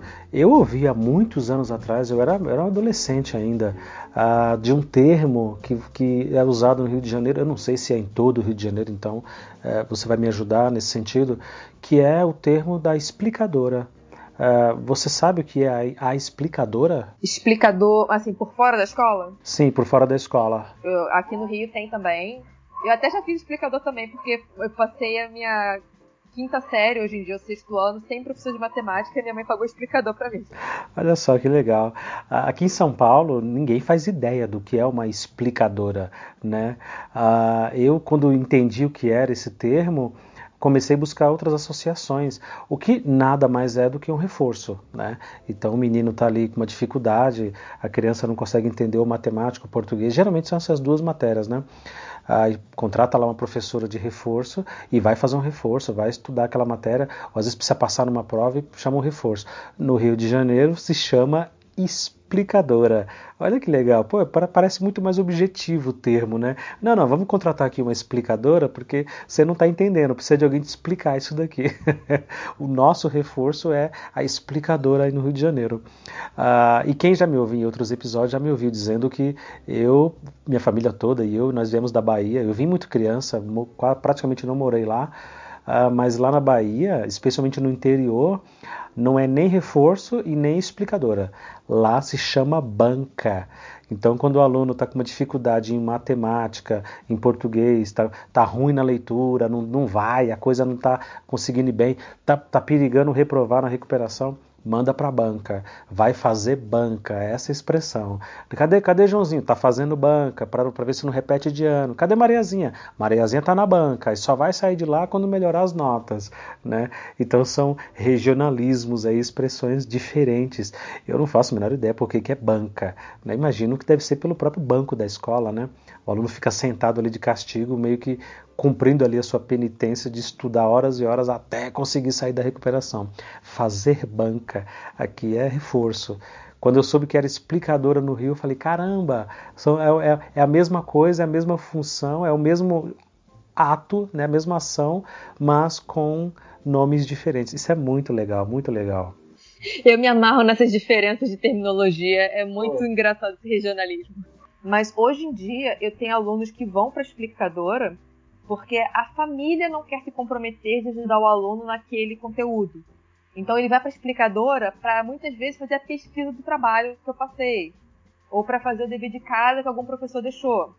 Coisa que o pai e a mãe simplesmente podia falar, ó, oh, vamos fazer isso aqui. Faz que daqui a pouco eu dou uma olhada se você fez. Não é difícil. Mas aqui no Rio, algumas famílias usam isso para terceirizar a obrigação deles de estar tá acompanhando esse aluno. Mas a explicadora é paga, né? É paga. Não é um complemento da escola, né? Algumas vezes já teve o projeto de reforço escolar, que aí é um professor da escola que é contratado para fazer como se fosse uma hora extra. E ele ficaria na escola no contraturno e os alunos com pior desempenho seriam selecionados para ir para esse reforço. Não é obrigatório, iria quem quisesse mas nem, nem sempre tem esse programa. Às vezes ele volta, às vezes ele some, depende muito. É, aqui, apesar do nome ser reforço, eu, em todos esses anos, eu não me lembro de nenhum aluno meu dizer que foi fazer reforço, que foi, sabe, ter uma aula particular para treinar para uma prova, para melhorar qualquer dificuldade. Não me lembro. Nem, nos nem nas escolas particulares que trabalhei. Ah, já me perguntaram, né? Pais e mães já vieram nas reuniões, enfim, na escola perguntar se eu não se eu não dava aula particular, quanto que eu cobrava e tal. E eu, eu recuso, eu sempre recuso, porque especificamente esses pais e desses alunos, eu sei que é só sem vergonha do menino. Ele, ele pode melhorar, ele pode se dedicar um pouco mais e não está fazendo porque não quer. A gente vê esses meninos dentro da sala e na maioria das vezes a gente vê diferente do que o pai e a mãe vê em casa, né? E a gente sabe que ele pode render um pouco mais e não rende porque não quer, porque não está se esforçando. Para ele não é importante. Ele está mais preocupado com o recreio e com a, e com a hora da educação física para jogar bola. Uh, eu sempre recuso. Imagina, vou dar aula de reforço para um aluno que já está comigo na sala de aula, né? Se ele não se interessa pela minha matéria, pelo meu conteúdo na sala, tu imagina se ele vai se interessar com o pai pagando. Então, já começa que também não é justo. Então, não me lembro, não me lembro de ninguém ter feito reforço. Deve existir, deve existir, enfim, mas eu não conheço. Aluno meu, não conheço. Em boa parte porque também, pelo que você acabou de falar, que a família ela meio que se isenta, né? Tipo, ah, mãe, pai, eu não entendi isso aqui, tá? Não, pá, vai pro reforço, pronto paga se vira no reforço e, e o outro acaba terceirizando de novo o problema, né? Passa para o outro professor particular lá para que ele treine o filho, para que ele ajude a fazer lição de casa, o dever de casa, e também por causa disso, né? Por causa dessa razão. De qualquer forma, nem explicadora, nem banca e nem reforço. O que a gente gostaria mesmo é que o aluno conseguisse entender e conseguisse avançar dentro da escola, no contexto atual da escola pública. Não é o que acontece, mas estamos aí, estamos na luta.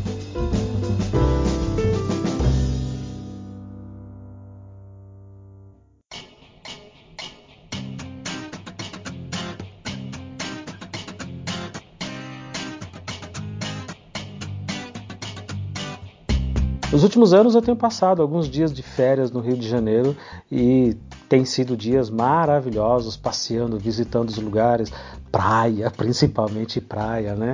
Mas especialmente centros históricos, lugares muito, muito tradicionais, que tem sabe, tudo aquilo que a gente estuda no banco de escola, uh, nos livros, nos cadernos, de repente você está ali numa estação chamada Catete, da rua Catete, do Palácio Catete, né? E para quem estudou a história do Getúlio, o suicídio e o governo brasileiro, ainda quando a capital era no Rio, isso faz todo sentido, é mágico, é mágico. Para quem é de fora, pelo menos no meu caso, é, você dá conta de que está tudo ali, as coisas estão todas ali, as ruas existem, a, o palácio existe, a história viva está ali, né?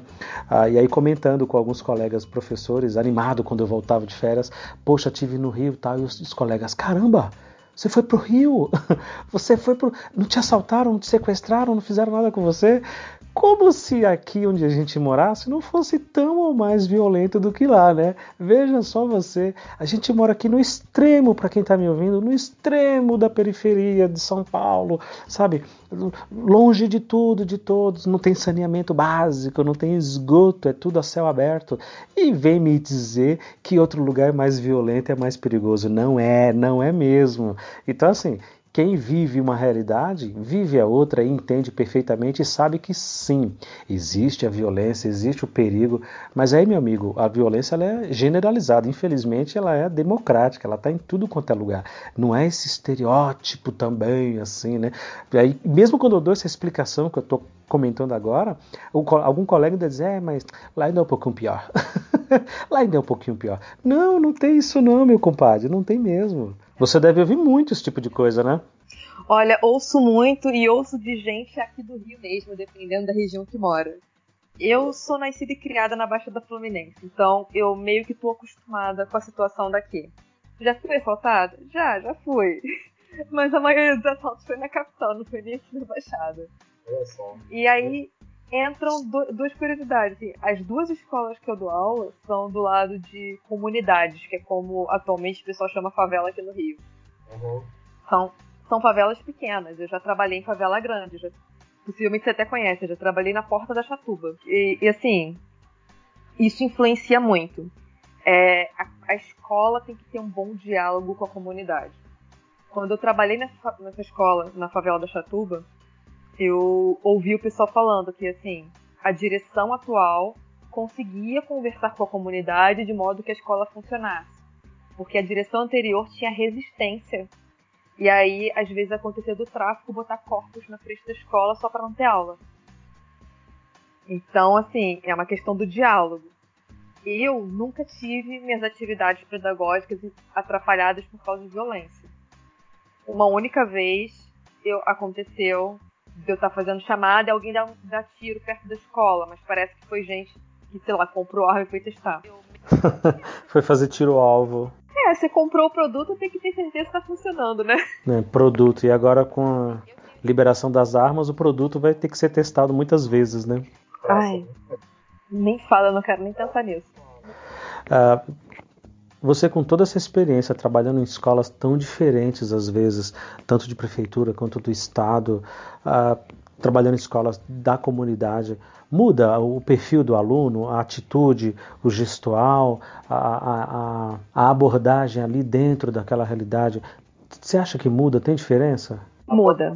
Muda muito. Muda porque os alunos sendo da comunidade, eles já vêm com toda aquela linguagem violenta que está acostumado ali eu já recebi algumas ameaças de morte.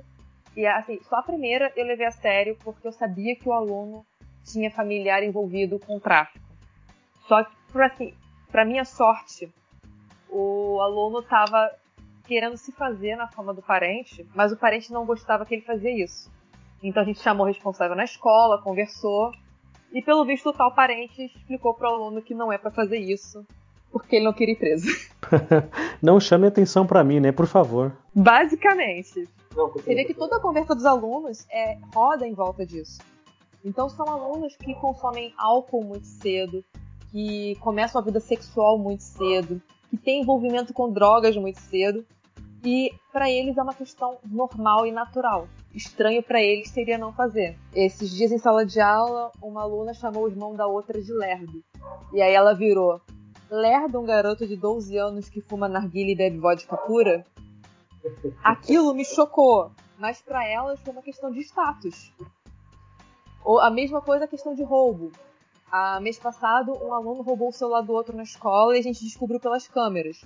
Ele negou até que a gente mostrou a câmera. E assim, ele não estava roubando aquilo porque ele precisava. Ele roubou aquilo por status, para mostrar, olha só, eu também sei roubar, eu também estou envolvido nisso. Isso interfere muito. A gente percebe que escolas que são mais centralizadas e longe de comunidades, os alunos são mais tranquilos, menos violentos e até são um pouco mais dedicados à escola.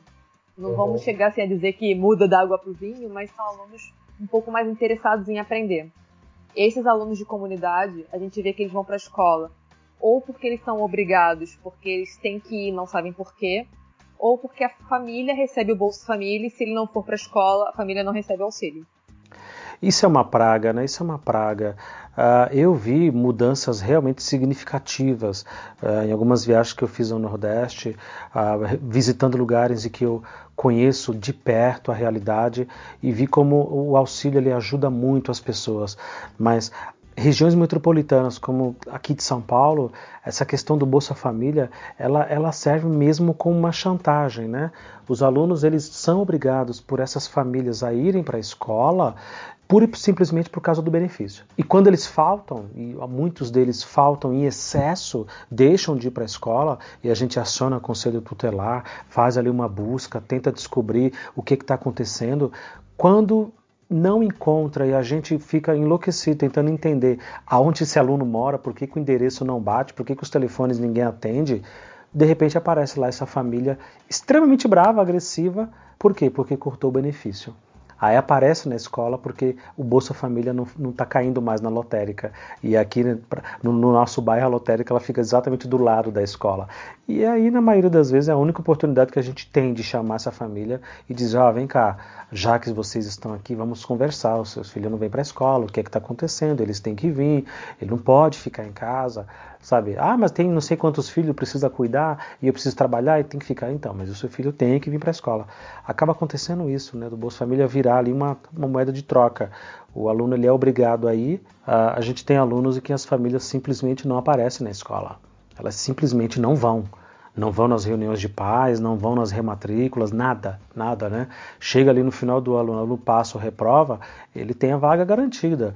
O sistema automaticamente rematricula aquele menino, aquela menina, mesmo sem alguma assinatura, mesmo que a gente não consiga entrar em contato com essas famílias. Ah, telefones ninguém atende, é uma confusão, um trabalho terrível. Agora, você quer ver essa família aparecer na escola? Suspende o Bolsa Família mas é quase que imediatamente. E nesses casos só acontece quando o aluno falta, né? Quando ele tem uma quantidade muito grande de faltas e a frequência dele é abaixo do necessário e vai lá quebrar o pau na escola. E aí, esse é o momento que a gente aproveita e fala: Poxa, que bom que você está aqui, já que você veio, vamos conversar. Temos uma série de problemas para resolver, uma série de coisas para conversar com o senhor, com a senhora, mas é uma pena, né? É a pena que o, que o, que o Bolsa Família ele esteja apenas atrelado à frequência e não ao desempenho do aluno e não à, participação dessa família, né? E não à presença dessa família ali na escola. E a única coisa que é cobrada ali é apenas a frequência. Pura e simplesmente, é uma pena. Eu acho que um erro fundamental do programa é não atrelar mais critérios ao benefício. Eu acho que tem que ter sim, o Bolsa Família é fundamental, como você falou, faz muita diferença, mas assim, coloca mais critérios coloca, por exemplo, o critério do desempenho escolar. O aluno tem que tentar pelo menos tirar uma porcentagem de notas azuis, não pode é, reprovar muito. O pai tem que comparecer na escola X vezes por ano. Põe alguns, algumas coisas o benefício funcionar melhor. A gente já está numa fase que o Bolsa Família precisa ser reformulado. Não tirar. Não tira porque isso vai ser uma tragédia muito pior. É, é isso tudo tem a ver, né? Eu, por exemplo, é, eu fui criado numa época em que havia realmente uma pobreza extrema, havia criança de rua, havia um abandono generalizado do menor, e assim, a, a justificativa que se dava, por exemplo, você comentou aí do menino que roubou o celular do colega na escola pro status, né, para poder mostrar, ah, e aí, eu sou do crime também, olha só, e aí, não mexe comigo não. Ah, na minha época, por exemplo, década de 80 e 90, tinha essa coisa de você apontar e dizer, mas também olha aí, ó, o moleque não tem outra opção, ele é um bandido com razão, né? É, é, tá, tá, justificado porque que ele é criminoso, ele precisa comer, ele precisa ajudar em casa, ele não tem outro caminho, né? Eu não vejo, pelo menos na nossa realidade, apesar da periferia extrema, eu não vejo esse tipo de pobreza, esse tipo de miséria nesse estágio, a ponto da, de, de você gerar criminosos e que o menino vai roubar um tênis vai roubar um celular, pura e simplesmente porque ele está morrendo de fome, porque ele precisa vender aquilo para poder comer, você entendeu? Então eu concordo, Bolsa Família tinha que ter outros critérios atrelados aí porque a realidade mudou. A nossa realidade não é apenas de deixar esse aluno frequentando a escola, que ele esteja lá dentro. A gente precisa colocar mais coisas nesse, nesse bolo aí, precisa colocar mais ingredientes. A coisa mais frequente que a gente ouve aqui na nossa escola, por exemplo, quando a gente manda chamar um pai e uma mãe, quando a gente precisa conversar sobre alguma ocorrência, sobre qualquer coisa que aconteceu na escola, o que a gente mais ouve desse pai ou dessa mãe é: ah, mas essa escola acha que eu sou uma desocupada, que eu não tenho nada para fazer, que eu não trabalho. Essa escola acha que eu sou uma, sabe? Poxa, tô falando do seu filho, minha senhora. Sabe, eu tô falando da sua filha, a gente precisa conversar. A gente precisa acertar aqui algumas arestas, porque não está dando, não está rolando, sabe? É difícil, é difícil. Nos últimos anos eu tenho a sorte de ter encontrado uma série de pais muito receptivos, muito, muito receptivos e muito compreensivos com relação à causa ali dos seus filhos, os problemas que a gente tem, problemas de violência às vezes, né? Eu não sei como é que como é que tá aí contigo, como é que rola nas escolas que você passou e que você trabalha agora. Esses dias, na semana passada, um aluno teve crise de alergia na escola, assim, ele estava todo empolado, todo vermelho, passando muito mal. E a escola ligou para casa dele, ninguém atendia. Um amigo dele saiu da escola, foi até a casa dele e foi a pé porque o cartão do ônibus não passou, para falar para a mãe do garoto que ele estava passando mal. E a resposta dela foi: "Não posso sair agora porque estou cuidando da minha mais nova". É, o moleque voltou para a escola para avisar e a escola é que teve que dar um jeito de levar o garoto em casa, porque ele não tinha condições de permanecer na escola. A mãe não estava nem aí. Pai de aluno é uma coisa muito complicada de se chamar. A maioria não vai e os poucos que vão são dos alunos que não precisam. E fora a questão que, dos pais que aparecem, como você falou, para arrumar confusão. No começo do ano aconteceu uma coisa que, assim, para mim é inédita, mas nesse momento do país é, está sendo comum. Um pai de uma aluna foi na escola reclamar porque o professor de ciências estava dando aula de sexologia. E isso é uma vergonha. Porque, é, pois é, que a filha dele só pode ouvir do sexo da família, que a escola não tem que se meter. E ela só vai ouvir disso quando ela tiver 15 anos, porque aos 14 não é a idade, por mais que ela esteja no nono ano. E aí, o que, que era essa aula de sexologia? Era a aula de reprodução humana, que é matéria do nono ano. Era uma aula comum. E aí, como parte da aula, o professor ensinou como botar um preservativo masculino. Para não ficar algo muito sugestionável, ele pediu para os alunos levarem garrafa PET pequena. Porque assim, não é algo que dá para facilmente se associar a um órgão genital. Era só para ensinar como é que se coloca. E o pai chegou revoltado, passou umas 4 ou 5 horas na escola falando disso, queria processar o professor, queria processar a escola, insinuou que ia linchar o professor com outras pessoas e queria que a escola elaborasse um termo dizendo que toda vez que o assunto fosse reprodução humana, a, a filha dele não assistiria a aula. Conseguimos contornar a situação, mas era algo que até então a gente não tinha preocupação. Um pai de um aluno que não aparece na escola para um nada, do nada apareceu para fazer acusações sérias. E assim, enquanto ele reclamava dessa aula de, suposta de sexologia. Na, na outra sala, uma aluna da turma da filha dele estava aos prantos porque descobriu que estava grávida. Pois é, aqui na nossa escola, todo ano a gente tem uma adolescente grávida. Todo ano. Porque assim, sejamos honestos, o adolescente ele vai transar independente do, da consciência, da vontade, do desejo do pai e da mãe, ou não. Sim, e assim, você parando para pensar em comparação, é, eu estudei nos anos 90, você pegou os anos 80 e os 90 também. Muita coisa que fez o pessoal da nossa geração se preocupar com cuidado na hora de ter relação sexual foram aquelas palestras horrorosas sobre DST que deixavam a gente extremamente traumatizado. A gente, nos anos 80, 90, teve educação sexual nas escolas, coisa que os nossos alunos não estão tendo. A gente tem medo de chamar uma enfermeira na escola e dar uma palestra e isso virar um, um, assunto de jornal. A questão da droga, por exemplo, você tinha o símbolo do careta, né? A quem não usa droga é careta. E havia um, um orgulho, às vezes, de dizer assim, eu sou careta. Pô, ok. E aquilo foi ficando subconsciente de que, ok, o careta ele vive mais, né? Ele, ele chega à fase adulta, à vida adulta. Quem não é tão careta assim, de repente, fica por ali pela adolescência, ali mesmo morre, porque a questão da droga é uma coisa muito séria. E de alguma forma ou de outra isso ficou, pelo menos na minha cabeça e dos meus colegas ali do nosso grupinho, de que droga era uma coisa ruim, de que cara, não entra nessa porra não, porque você vai se ferrar muito, você não vai conseguir sair depois. E de fato, as pessoas diziam: "Não, não vai piorar". E parece que piorou, né? Parece que sempre pode piorar. Sempre piora. Sempre piora.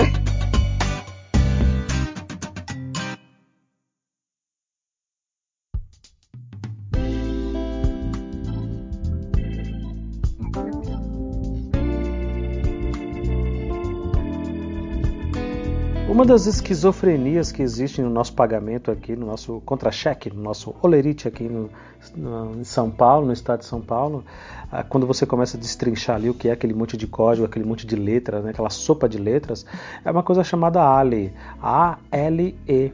Né, que é adicional de local de exercício, o que na prática é o, uma gratificação, é um dinheiro ali, não é grande coisa, às vezes é 400, 400 e poucos reais além no salário, pela distância. Quanto mais distante a escola que você trabalha, quanto mais afastada ela é e mais desassistida é o lugar, uh, você recebe esse, esse bônus um pouco maior, que chega no máximo nesse valor que eu disse, não passa disso. Uh, não, não, necessariamente em favela, tá? não necessariamente em comunidade ou, ou, lugar assim, mas basta que seja distante. Né? Quando eu passei em concurso público e deixei de ser contratado, tinha que escolher lá uma escola. Você vai escolher uma escola que você vai trabalhar e é ali que você vai tocar sua carreira adiante, né? E aí todas as escolas que o pessoal estava fugindo eram exatamente essas escolas que tem o ALI, que tem esse código de distância, né, de local de exercício. Ah, eu escolhi uma das que tinham maior ALI, né, que pagavam e que pagam até hoje um dos maiores Ali, uh, que é justamente a escola do lado da minha casa. Então não tinha como escolher uma escola mais distante do que essa, que é a escola do lado da minha casa, ou seja, a escola que ninguém queria ir porque era longe demais. Era onde eu morava, né? E é onde eu moro. Você comentou das escolas de comunidade aí, da Chatuba e tudo. É, existe alguma coisa parecida com isso? Tipo, ah, você vai trabalhar num lugar perigoso ou num lugar mais afastado, o professor vai ganhar ali um bônus, vai ganhar uma gratificaçãozinha no pagamento, uma merreca ali. Existe alguma coisa pelo menos parecida com isso? Ah, aqui no Rio, antigamente até tinha isso mais. Hoje em dia, esse adicional virou o que a gente chama de difícil provimento.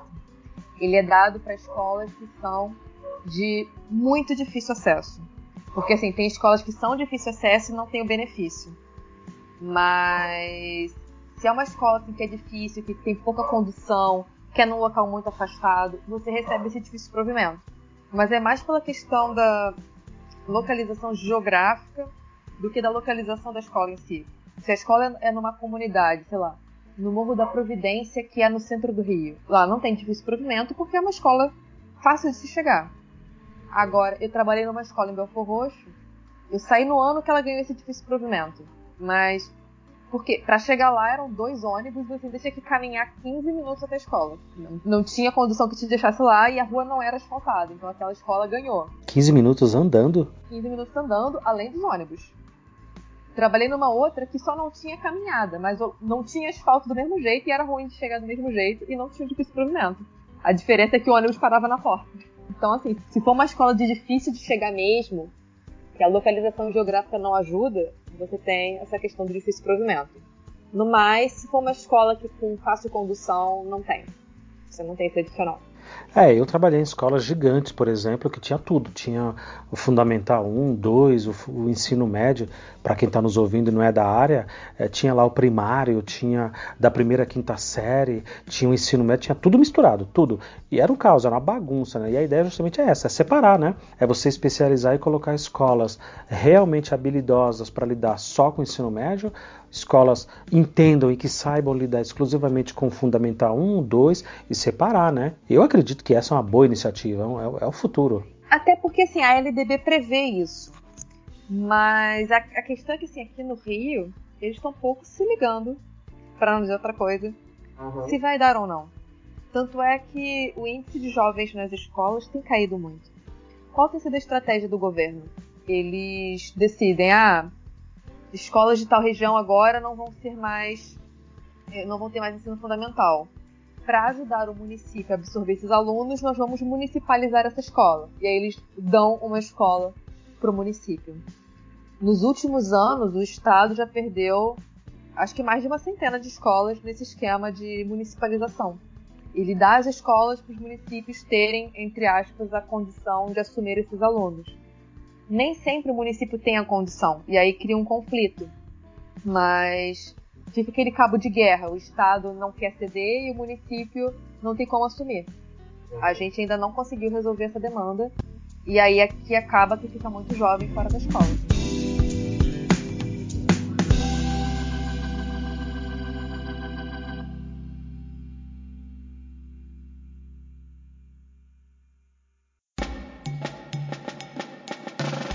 Professora Aline, no Rio de Janeiro, se eu sou um estudante de licenciatura, estou lá na faculdade, e aí, pá, beleza, sou estudante ainda, não terminei, não me formei, não colei grau nem nada.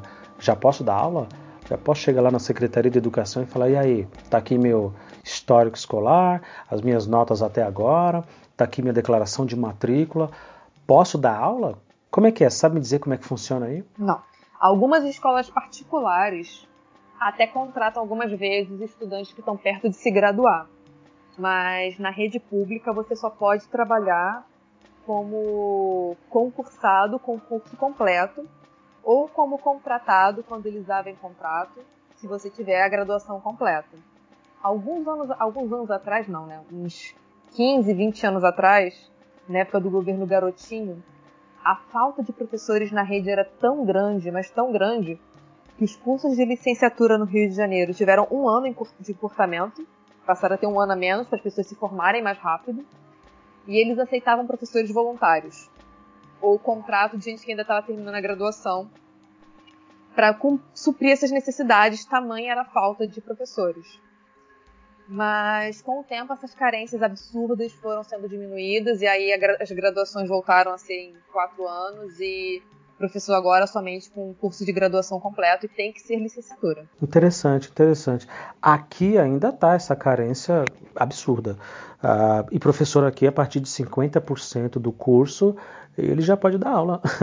o sujeito se matricula lá numa licenciatura, EAD ou presencial ou sem presencial, não importa. Ou na faculdade pública, na universidade pública, e a partir da metade do curso, ele comprova ali com o histórico escolar, uh, ele já consegue dar aula. Ele já consegue dar aula, porque não tem. Simplesmente não tem professor. Né?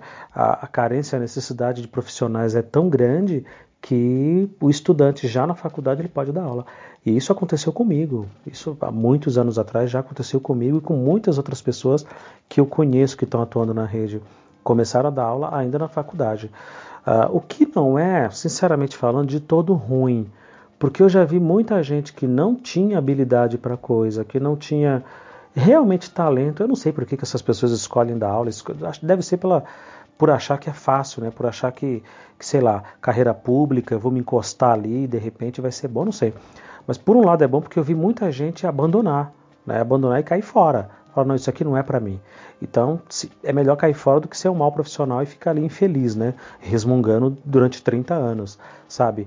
Uh, por outro lado, também tem uma parte muito positiva na qual, na qual me incluo, que é o seguinte: uh, você pega muita prática desde cedo, né? A Cláudia Costin, de quem eu já gravei um podcast de resposta, ela especialista, professora de EJA, enfim, diretora de, de, do Banco Mundial, jornalista da Folha de São Paulo, especialista em educação principalmente, uma série de coisas. Ela comenta isso, né, de que o médico ele vai para o chão do hospital já no começo do curso de medicina e ele vai lidar com, com, com as doenças e com a prática da sua profissão muito cedo, já no começo do curso. O professor não. Espera-se que o professor primeiro faça anos e anos de faculdade para só depois, quando ele chega lá na sala de aula, ele vai entender que é, o que ele aprendeu não é muito, muito o que ele vai usar na sala de aula. Ele precisa de outras habilidades, de outras competências para conseguir lidar com uma turma. Então, não sei. Ah, eu vejo que o fato de você já jogar um monte de estudante de licenciatura dentro da sala de aula pode ser uma coisa boa, sim tende a ser uma coisa boa, porque vai engrossando a casca, meu amigo, vai deixando você mais duro ali na queda para você saber realmente se é aquilo que você quer. Sim, e a, assim, eu que já tive toda uma preparação, porque eu, eu fiz ensino médio de formação de professores, a minha família é de professores e tal. Eu tive um baque quando comecei. Imagina um estudante de graduação que está chegando a cru. A experiência dele na escola é de ser aluno. Pois é. Uh, eu já contei essa história inúmeras vezes aqui, é, de que eu fui pedir informação. Tinha a minha colega Camila na, na faculdade, ela trabalhava no administrativo de sei lá de qualquer lugar, e ela abandonou tudo e foi dar aula. E ela, um belo dia nós estamos na faculdade à noite e ela falou: Olha, já estou dando aula. Mas como assim você está dando aula? Nós somos estudantes ainda, não tem, não tem habilitação para dar aula. Não, já estou dando aula. Fui lá pedir informação numa escola tal e me deixaram dar aula eu estou dando, já estou recebendo. Vai lá, vai você também. E eu fui, fui lá pedir informação e bati lá na porta de uma escola lá e a diretora me perguntou: "Você estuda onde?" "Ah, em tal faculdade." "Qual curso que você faz?" "Ah, tal curso." "Então, ó, terceira sala à esquerda, vai lá, terceiro ano do ensino médio. Segura aquela turma para mim, pelo amor de Deus." tamanho era o desespero da falta de professor, porque não tinha, né? E eu fiquei com aquela turma até terminar o ano e continuei lá no ano seguinte também e foi muito bom. Uh, Imagina o meu desespero, né? Os alunos não perceberam, lógico, mas imagina o meu pânico de entrar numa sala de aula pela primeira vez. Eu nem tinha me planejado, não tinha, não tinha nem pensado o que eu ia ensinar para eles naquele dia. A minha sorte, como eu também já disse em outros episódios, é que eu já tinha essa aparência de velho, já era careca na época, e aí eu entrei na sala e todo mundo acreditou que eu já era professor há muitos anos. Então, na hora que eu entrei, os alunos, opa, opa professor, aí, senta aí. Ô pessoal, cala a boca, o professor chegou. E aí isso me ajudou ajudou muito. Quando eu percebi que eles me encaravam já pela aparência como professor, eu falei: ah, então é isso, então beleza, beleza. É a primeira vez que a aparência vai me servir para alguma coisa, né? Como vantagem. Olha, mas isso daí, é, a sua aparência, no caso, foi uma vantagem para você. Porque eu, eu, como mulher, já tenho uma certa dificuldade e quando eu entrei na rede pública, eu tinha 22 anos. 22? Eita, é, 22 nossa. anos. Então, assim, eu chegava na escola, a primeira coisa que eu tinha que convencer eram os funcionários de que eu era professora. Eu chegava na sala do, eu chegava na sala do professor e o pessoal, não, você tem que ficar aí fora. Professora. ah, tá, desculpa, pode. E a mesma coisa os alunos, porque assim que eu comecei, eu tinha aluno que tinha diferença de idade para mim de 3 anos. Então, assim, era muito próximo. Essa minha amiga mesmo, a Camila, ela aprendeu na marra, né? na força de que é, se ela fosse toda maquiada, linda, bela, maravilhosa, com salto, vestido, ela ia enfrentar uma série de dificuldades para que os alunos levassem ela a sério. E aí, um belo dia, ela foi de camisetão, jeans e, e tênis e pronto. A partir dali, ela conseguiu o mínimo de atenção deles, né? Exato. E ainda assim eu tenho alguma dificuldade. Eu percebo que os meus alunos respeitam mais os professores homens do que eu, por mais que às vezes os professores homens sejam, entre aspas, mais sociáveis do que eu.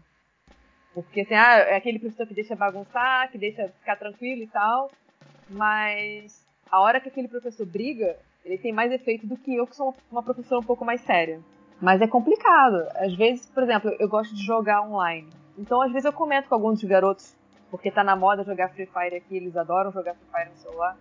Comento que eu jogo uma coisa ou outra, então assim, atrai eles naquele momento. Mas não necessariamente aumenta a minha autoridade com eles. Porque eles ainda olham e veem uma mulher que aparentemente tem cara de nova, apesar de eu já ter 30 anos.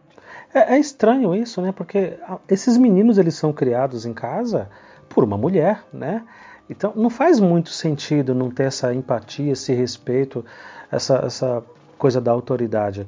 Uh, recentemente, uma aluna veio me pedir, extremamente constrangida, para ir no banheiro, e eu percebi que ela estava escondendo o absorvente nas mãos. E eu, vai, querida, pode ir no banheiro, vai, vai. E a sala pegando fogo, tirando sarro, sabe? É, caçoando da, da, pobre da menina, e aí pronto, para a aula de matemática para dar esporro, para conversar sobre o assunto, que absurdo, como assim? Vocês não têm mãe, a mãe de vocês não menstruam, as irmãs de vocês não menstruam, sabe?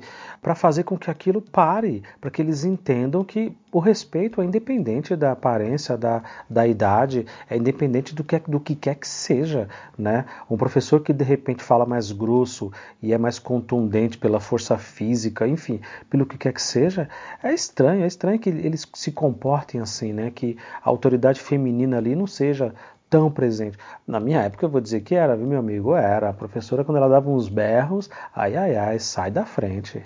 Eles não conseguem estar naturalizado demais na vida deles. Eles não entendem o quanto aquilo é, é danoso, o quanto aquilo incomoda os outros, o quanto aquilo machuca. Eu tive que dar uma bronca esses dias num aluno que eu não lembro qual era o contexto da conversa deles, eu sei que do nada assim, ai, fica aí todo viadinho fazendo não sei o quê. E eu virei assim, eu, olha, você não tem que usar a sexualidade dos outros pra ofender ninguém. É a mesma coisa que eu virar e falar, ah, tá tudo héterozinho e tal. Sexualidade é. não é motivo de ofensa, sexualidade não é motivo de vergonha. E aí é. ele falou assim, mas professora, ele não se sentiu ofendido e eu não tava ofendendo ele, a senhora tá aí viajando, tá falando não sei o quê.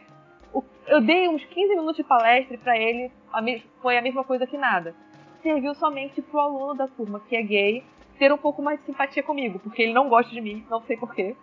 Mas naquela hora ele percebeu que eu respeitava ele enquanto indivíduo e estava defendendo ele mesmo ele não tendo nada a ver com o assunto. Então serviu para ele ter um pouco mais de empatia comigo.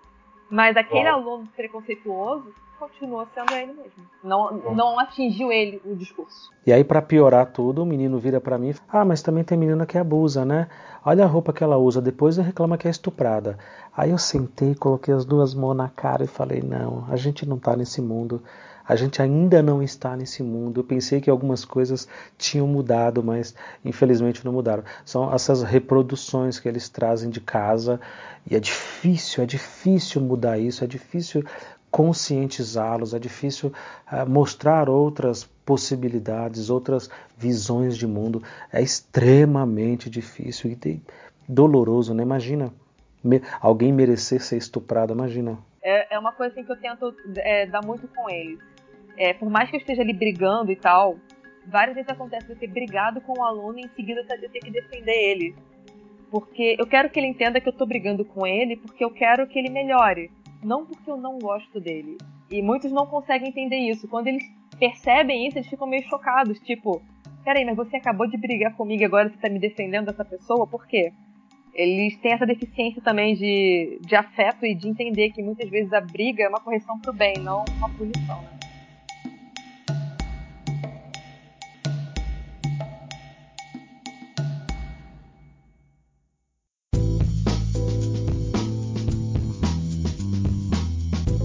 Tem uma coisa que me decepcionou muito quando eu fui para a carreira, fui para a área da educação e fui trabalhar em escola como professor, que é a sala de professores, né? As salas de professores, todas elas pelas quais eu passei, sem nenhuma exceção, ela é um muro de lamentação, ela é uma sala, na verdade, de resmungo, né? De reclamação, de queixa, de lamúrias, né? Uma sala de lamúrias, uh, pelo menos aqui em São Paulo e com outros colegas que eu tenho conversado. Aí no Rio, será que é uma exceção? Será que aí a sala dos professores é uma sala em que os colegas conversam sobre educação e falam sobre os projetos e falam sobre ou não? E sala dos professores muda? não muda, né? Não muda, é só isso. Eu só fico triste quando eu vejo que não todos os colegas, assim, de alguns a gente espera comentários ruins. Eu fico triste quando a gente vê colegas que a gente tem esperança de serem bons colegas com, com discursos ruins. Eu tive uma experiência horrorosa recentemente. Descobri que uma aluna abandonou a escola no terceiro ano porque entrou para prostituição. Mas, porque a situação na casa dela estava tão inimaginável que esse foi o único caminho que ela encontrou para se livrar daquela situação. E quando me contaram isso, o pessoal me chamou então de piada, rindo. Falou assim: ah, eu vou te mostrar isso daqui, porque eu sei que você é hétero, mas se um dia você mudar de opção, tem isso daqui. Me mostraram o vídeo promocional da garota da profissão. E eu fiquei chocada como é que todo mundo fazia piada com aquilo. A gente sempre espera muito mais dos professores, né? Pois é, assim, eu, eu tô num ponto da minha vida que eu não crio expectativa com ninguém, mas eles conseguiram destruir minha falta de expectativas. Aquele dia eu saí da sala de professores e eu fiquei pela escola sozinha, porque foi muito difícil. Mas, no geral, só dos professores é esse. É o espaço que a gente fala mal dos alunos, fala mal da direção, fala mal do governo. E tópico número um que eu não aguento mais. Já caiu o salário? Todo mundo sabe o dia que o salário cai. Tá certo que aqui no Rio não tá com um dia fixo, mas a gente pode contar no calendário. Todo mundo sabe quando o salário vai sair, mas toda vez já saiu o salário? Quanto é que o salário cai? Vocês já viram? E contra-cheque? Já saiu contra-cheque? Eu não aguento mais, gente. Esse assunto é importante. O, os salários pararam, estavam parcelados aí, né? Como é que tá esse parcelamento? É, a, a gente parcelou muito pouco aqui. A, o que aconteceu foi que a gente perdeu a data fixa de receber. A gente recebia sempre no segundo dia útil e agora passou pro décimo dia útil. E aí, às vezes, o governo fala: ah, antecedemos o pagamento e ele vai sair no oitavo dia útil não percebeu nada. O pagamento era dia 2, só tá saindo menos atrasado. Mas agora tá décimo dia. E às vezes o décimo dia cai quase no dia 20. Atrapalha um pouco as contas, mas a gente tenta se adaptar. Atrapalha um pouco, atrapalha muito, né? Imagina. Não é Quem não tem outra fonte de renda, é, não, é, não é quase nada, né? A gente aqui no Rio de Janeiro está há cinco anos sem nenhum tipo de reajuste no salário. É igual aqui, aqui também. Então, há anos sem um reajuste realmente acima da inflação. É, é uma pena. Aí eu desisti, eu desisti de, de, me preocupar com esse tipo de coisa. Eu acho que essa luta é uma luta em outra frente, né? Uh, ficar nesse, nessa essa coisa de lamúria dentro das salas dos professores, na verdade isso vai deixar a gente doente, mais doente do que os colegas já estão ficando. Essa discussão. Essa é uma questão do âmbito, no âmbito político, né? exatamente ali, naquele ponto. Quem é que a gente coloca, a gente como país, quem é que a gente coloca no poder, quem é que a gente coloca à frente, né? E quais são as prioridades dessas pessoas que a gente elege, né?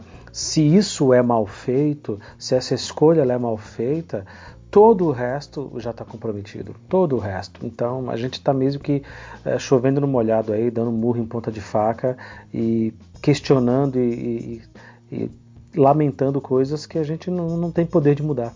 A gente não tem esse poder de mudar, né? Aqui também tem essa coisa do, do, quinto dia útil, que cai, não cai. A gente recebe pelo Banco do Brasil e aí tem dia que o, aparece o olerite já online alguns dias antes, mas já aparece provisionado ali de, no pagamento, no contra-cheque, e aí fica, tá, tá, no site ou tá no banco, tá no banco ou tá no site, aí fica uma loucura, a gente nunca sabe, né? Mas eh, essa discussão não me interessa, nenhuma dessas discussões me interessa porque na prática, verdadeiramente, isso não está no nosso alcance. Isso é feito muito antes.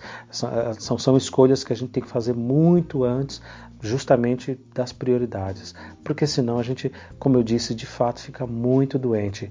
Sim, é, aqui o nível de professores doentes é cada vez maior. Mas assim, cinco anos sem nenhum tipo de reajuste, sem nenhum tipo de aumento.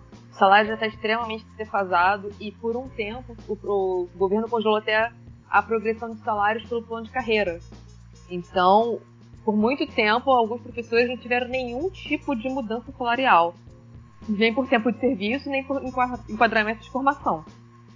Essa questão agora está começando a ser regularizada, mas panorama de reajuste salarial segundo governador, só um ano antes da eleição. Ou seja, propósito eleitoreiro. É, é isso aí. E para quem está nos ouvindo, só para ter uma ideia, aqui em São Paulo a gente recebe um VR, né, um cartãozinho magnético, que é um valor diário de R$ reais. um VR de R$ reais por dia. Dá-lhe cento e poucos reais no final do mês. Uh, depois de 10 anos, depois de 10 anos, mais ou menos 10 anos, aumentou recentemente agora para 12 né? Pô, aí foi alardeado, né? Imagina a propaganda. Aumentamos o VR dos professores em 50%. Aumentou de 8 para 12. E aí você veja, já esperamos que esses 12 reais vai ficar para os próximos 10 anos também. Talvez em 2030 nós tenhamos aí um aumento de VR.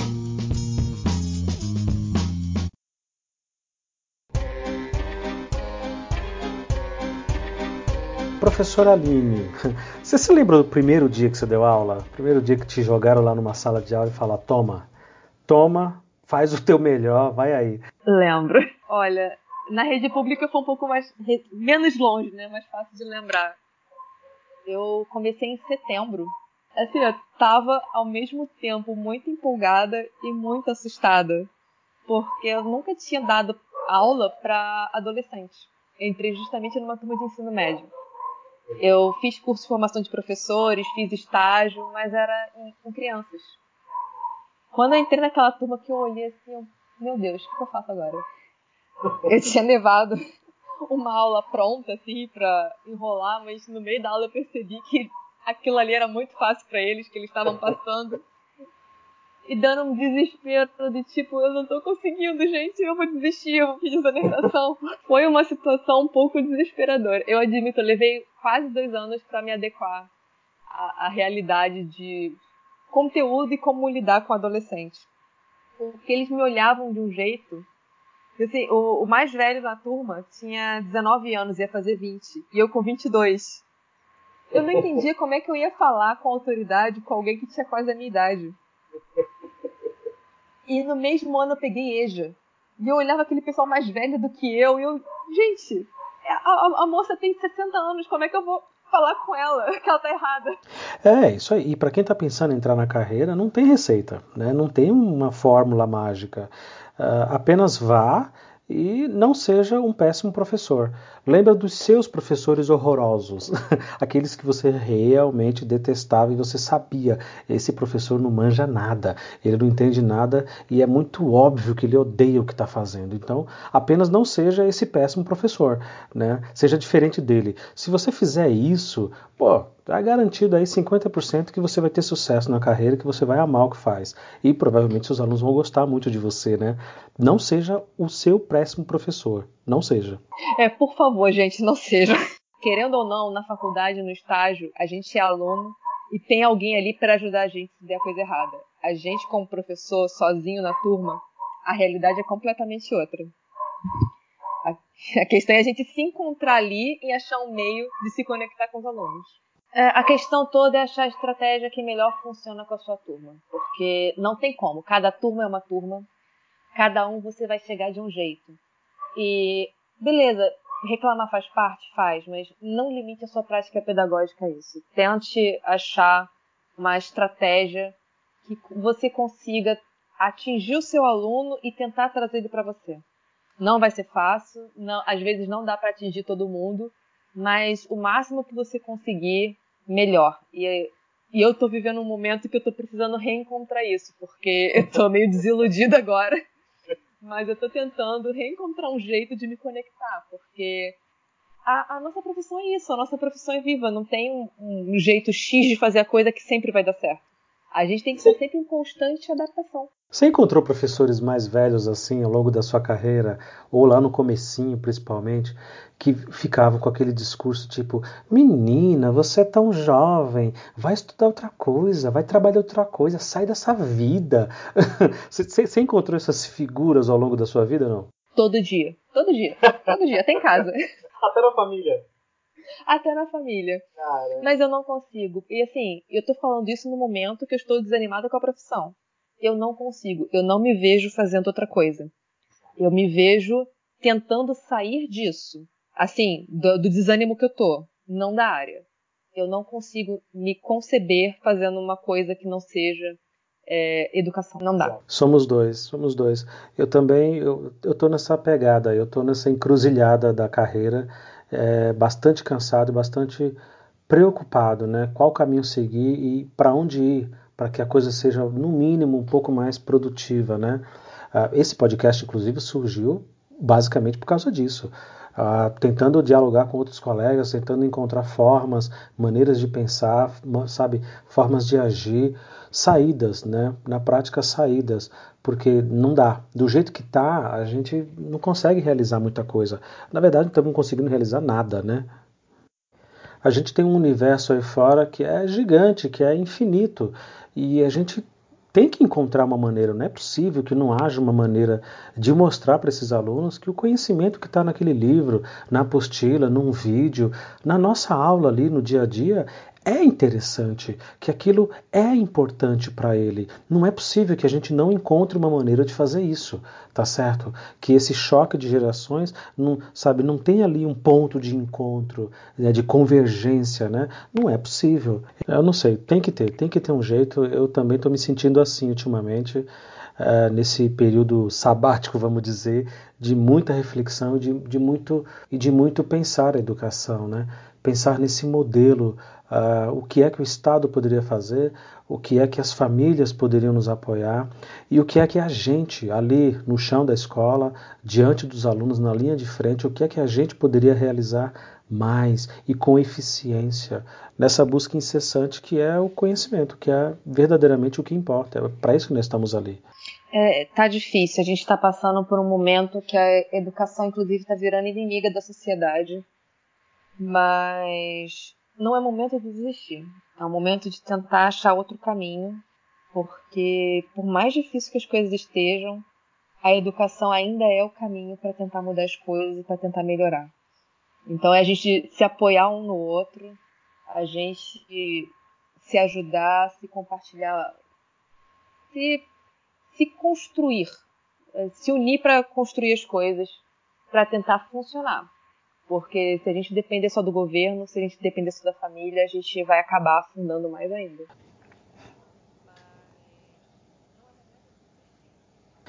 Professora Aline Costa, muito obrigado. Quero agradecer muito você ter participado aqui com a gente do Escola Pública Podcast, ter aceitado o meu convite. É, da nossa primeira conversa até a gravação aqui foram poucos dias, foi tudo muito rápido e foi bacana. Foi legal como tudo deu certo, tudo convergiu, foi bacana. Eu quero, quero te agradecer. Você foi muito gentil ter aceito o convite aqui. Muito obrigado. Eu agradeço também muito o convite, foi uma oportunidade muito enriquecedora. E eu espero ter representado meus colegas aqui do estado. ah, sim, com certeza. Você participa de um grupo aí de podcast nerd também, super bacana. Já foi host de alguns episódios, eu ouvi, gostei. Fala um pouco deles, faz a propaganda. Ah, sim, é, eu sou podcaster também nas horas vagas. Uhum. Por hobby, a gente grava quinzenalmente o Nerd Weekcast, que é mesmo para distrair, a gente fala de assuntos de cultura pop, nerd, cinema, dia a dia, cotidiano. E tá no Spotify e em outros agregadores também, é, Pocket Casts, WeCast e uh, uhum. hospedado pelo Anchor, Nerd Weekcast. No nosso último isso, o último episódio a gente falou sobre, sobre a guerra das plataformas de A gente falou um pouco sobre essa, essa competição, mas assim, tem outros programas, a gente conversa sobre séries, tipo The Boys ou Chernobyl. Eu assisti e recomendo, quem quiser ouvir lá o Nerd Weekcast, uh, foi muito bacana. É, eu ouvi inclusive o podcast na sequência que eu tinha assistido a série. Eu tinha acabado de assistir a série Chernobyl, estava maluco, eu não tinha com quem conversar, não tinha com quem é, rebater um pouco o assunto. Eu não sei porque os meus colegas aqui, a maioria não curte série, não são chegados, não, não assistem. E aí o podcast me ajudou muito porque é, tudo que eu estava questionando ali, tudo que eu estava de, é, debatendo na minha cabeça comigo mesmo, o podcast encaixou direitinho, foi muito bacana. Foi o podcast que você conduziu, inclusive, né? Você foi host ali. É, obrigada pelo feedback. É legal, a trilha sonora ficou sombria, ficou, sabe, deu um clima que ambientou bacana, ficou muito bom. Eu gostei, eu gostei e recomendo. Eu te agradeço, te agradeço mais uma vez. Obrigado, Aline. Ótimo convite, obrigada. E assim, eu quero te agradecer por você estar tá fazendo um podcast voltado para a escola pública, porque até como eu falei com vocês no Facebook outro dia, é, são muito poucos que tratam especificamente de escola pública. Eu acho que só tem o seu. Os uhum. outros tratam de educação de forma geral, mas tenta, tenta puxar para pública, mas acaba falando um pouco mais geral. E a gente precisa muito debater escola pública, porque a sociedade precisa entender o quão fundamental a escola pública é para resolver tudo, tudo, tudo. e muito obrigado a você que ficou com a gente até agora, que ouviu o primeiro e o segundo episódio desse especial Rio São Paulo, falando sobre educação de lá e de cá, ou se você estiver no Rio, de cá e de lá. Uh, muito obrigado e um forte abraço.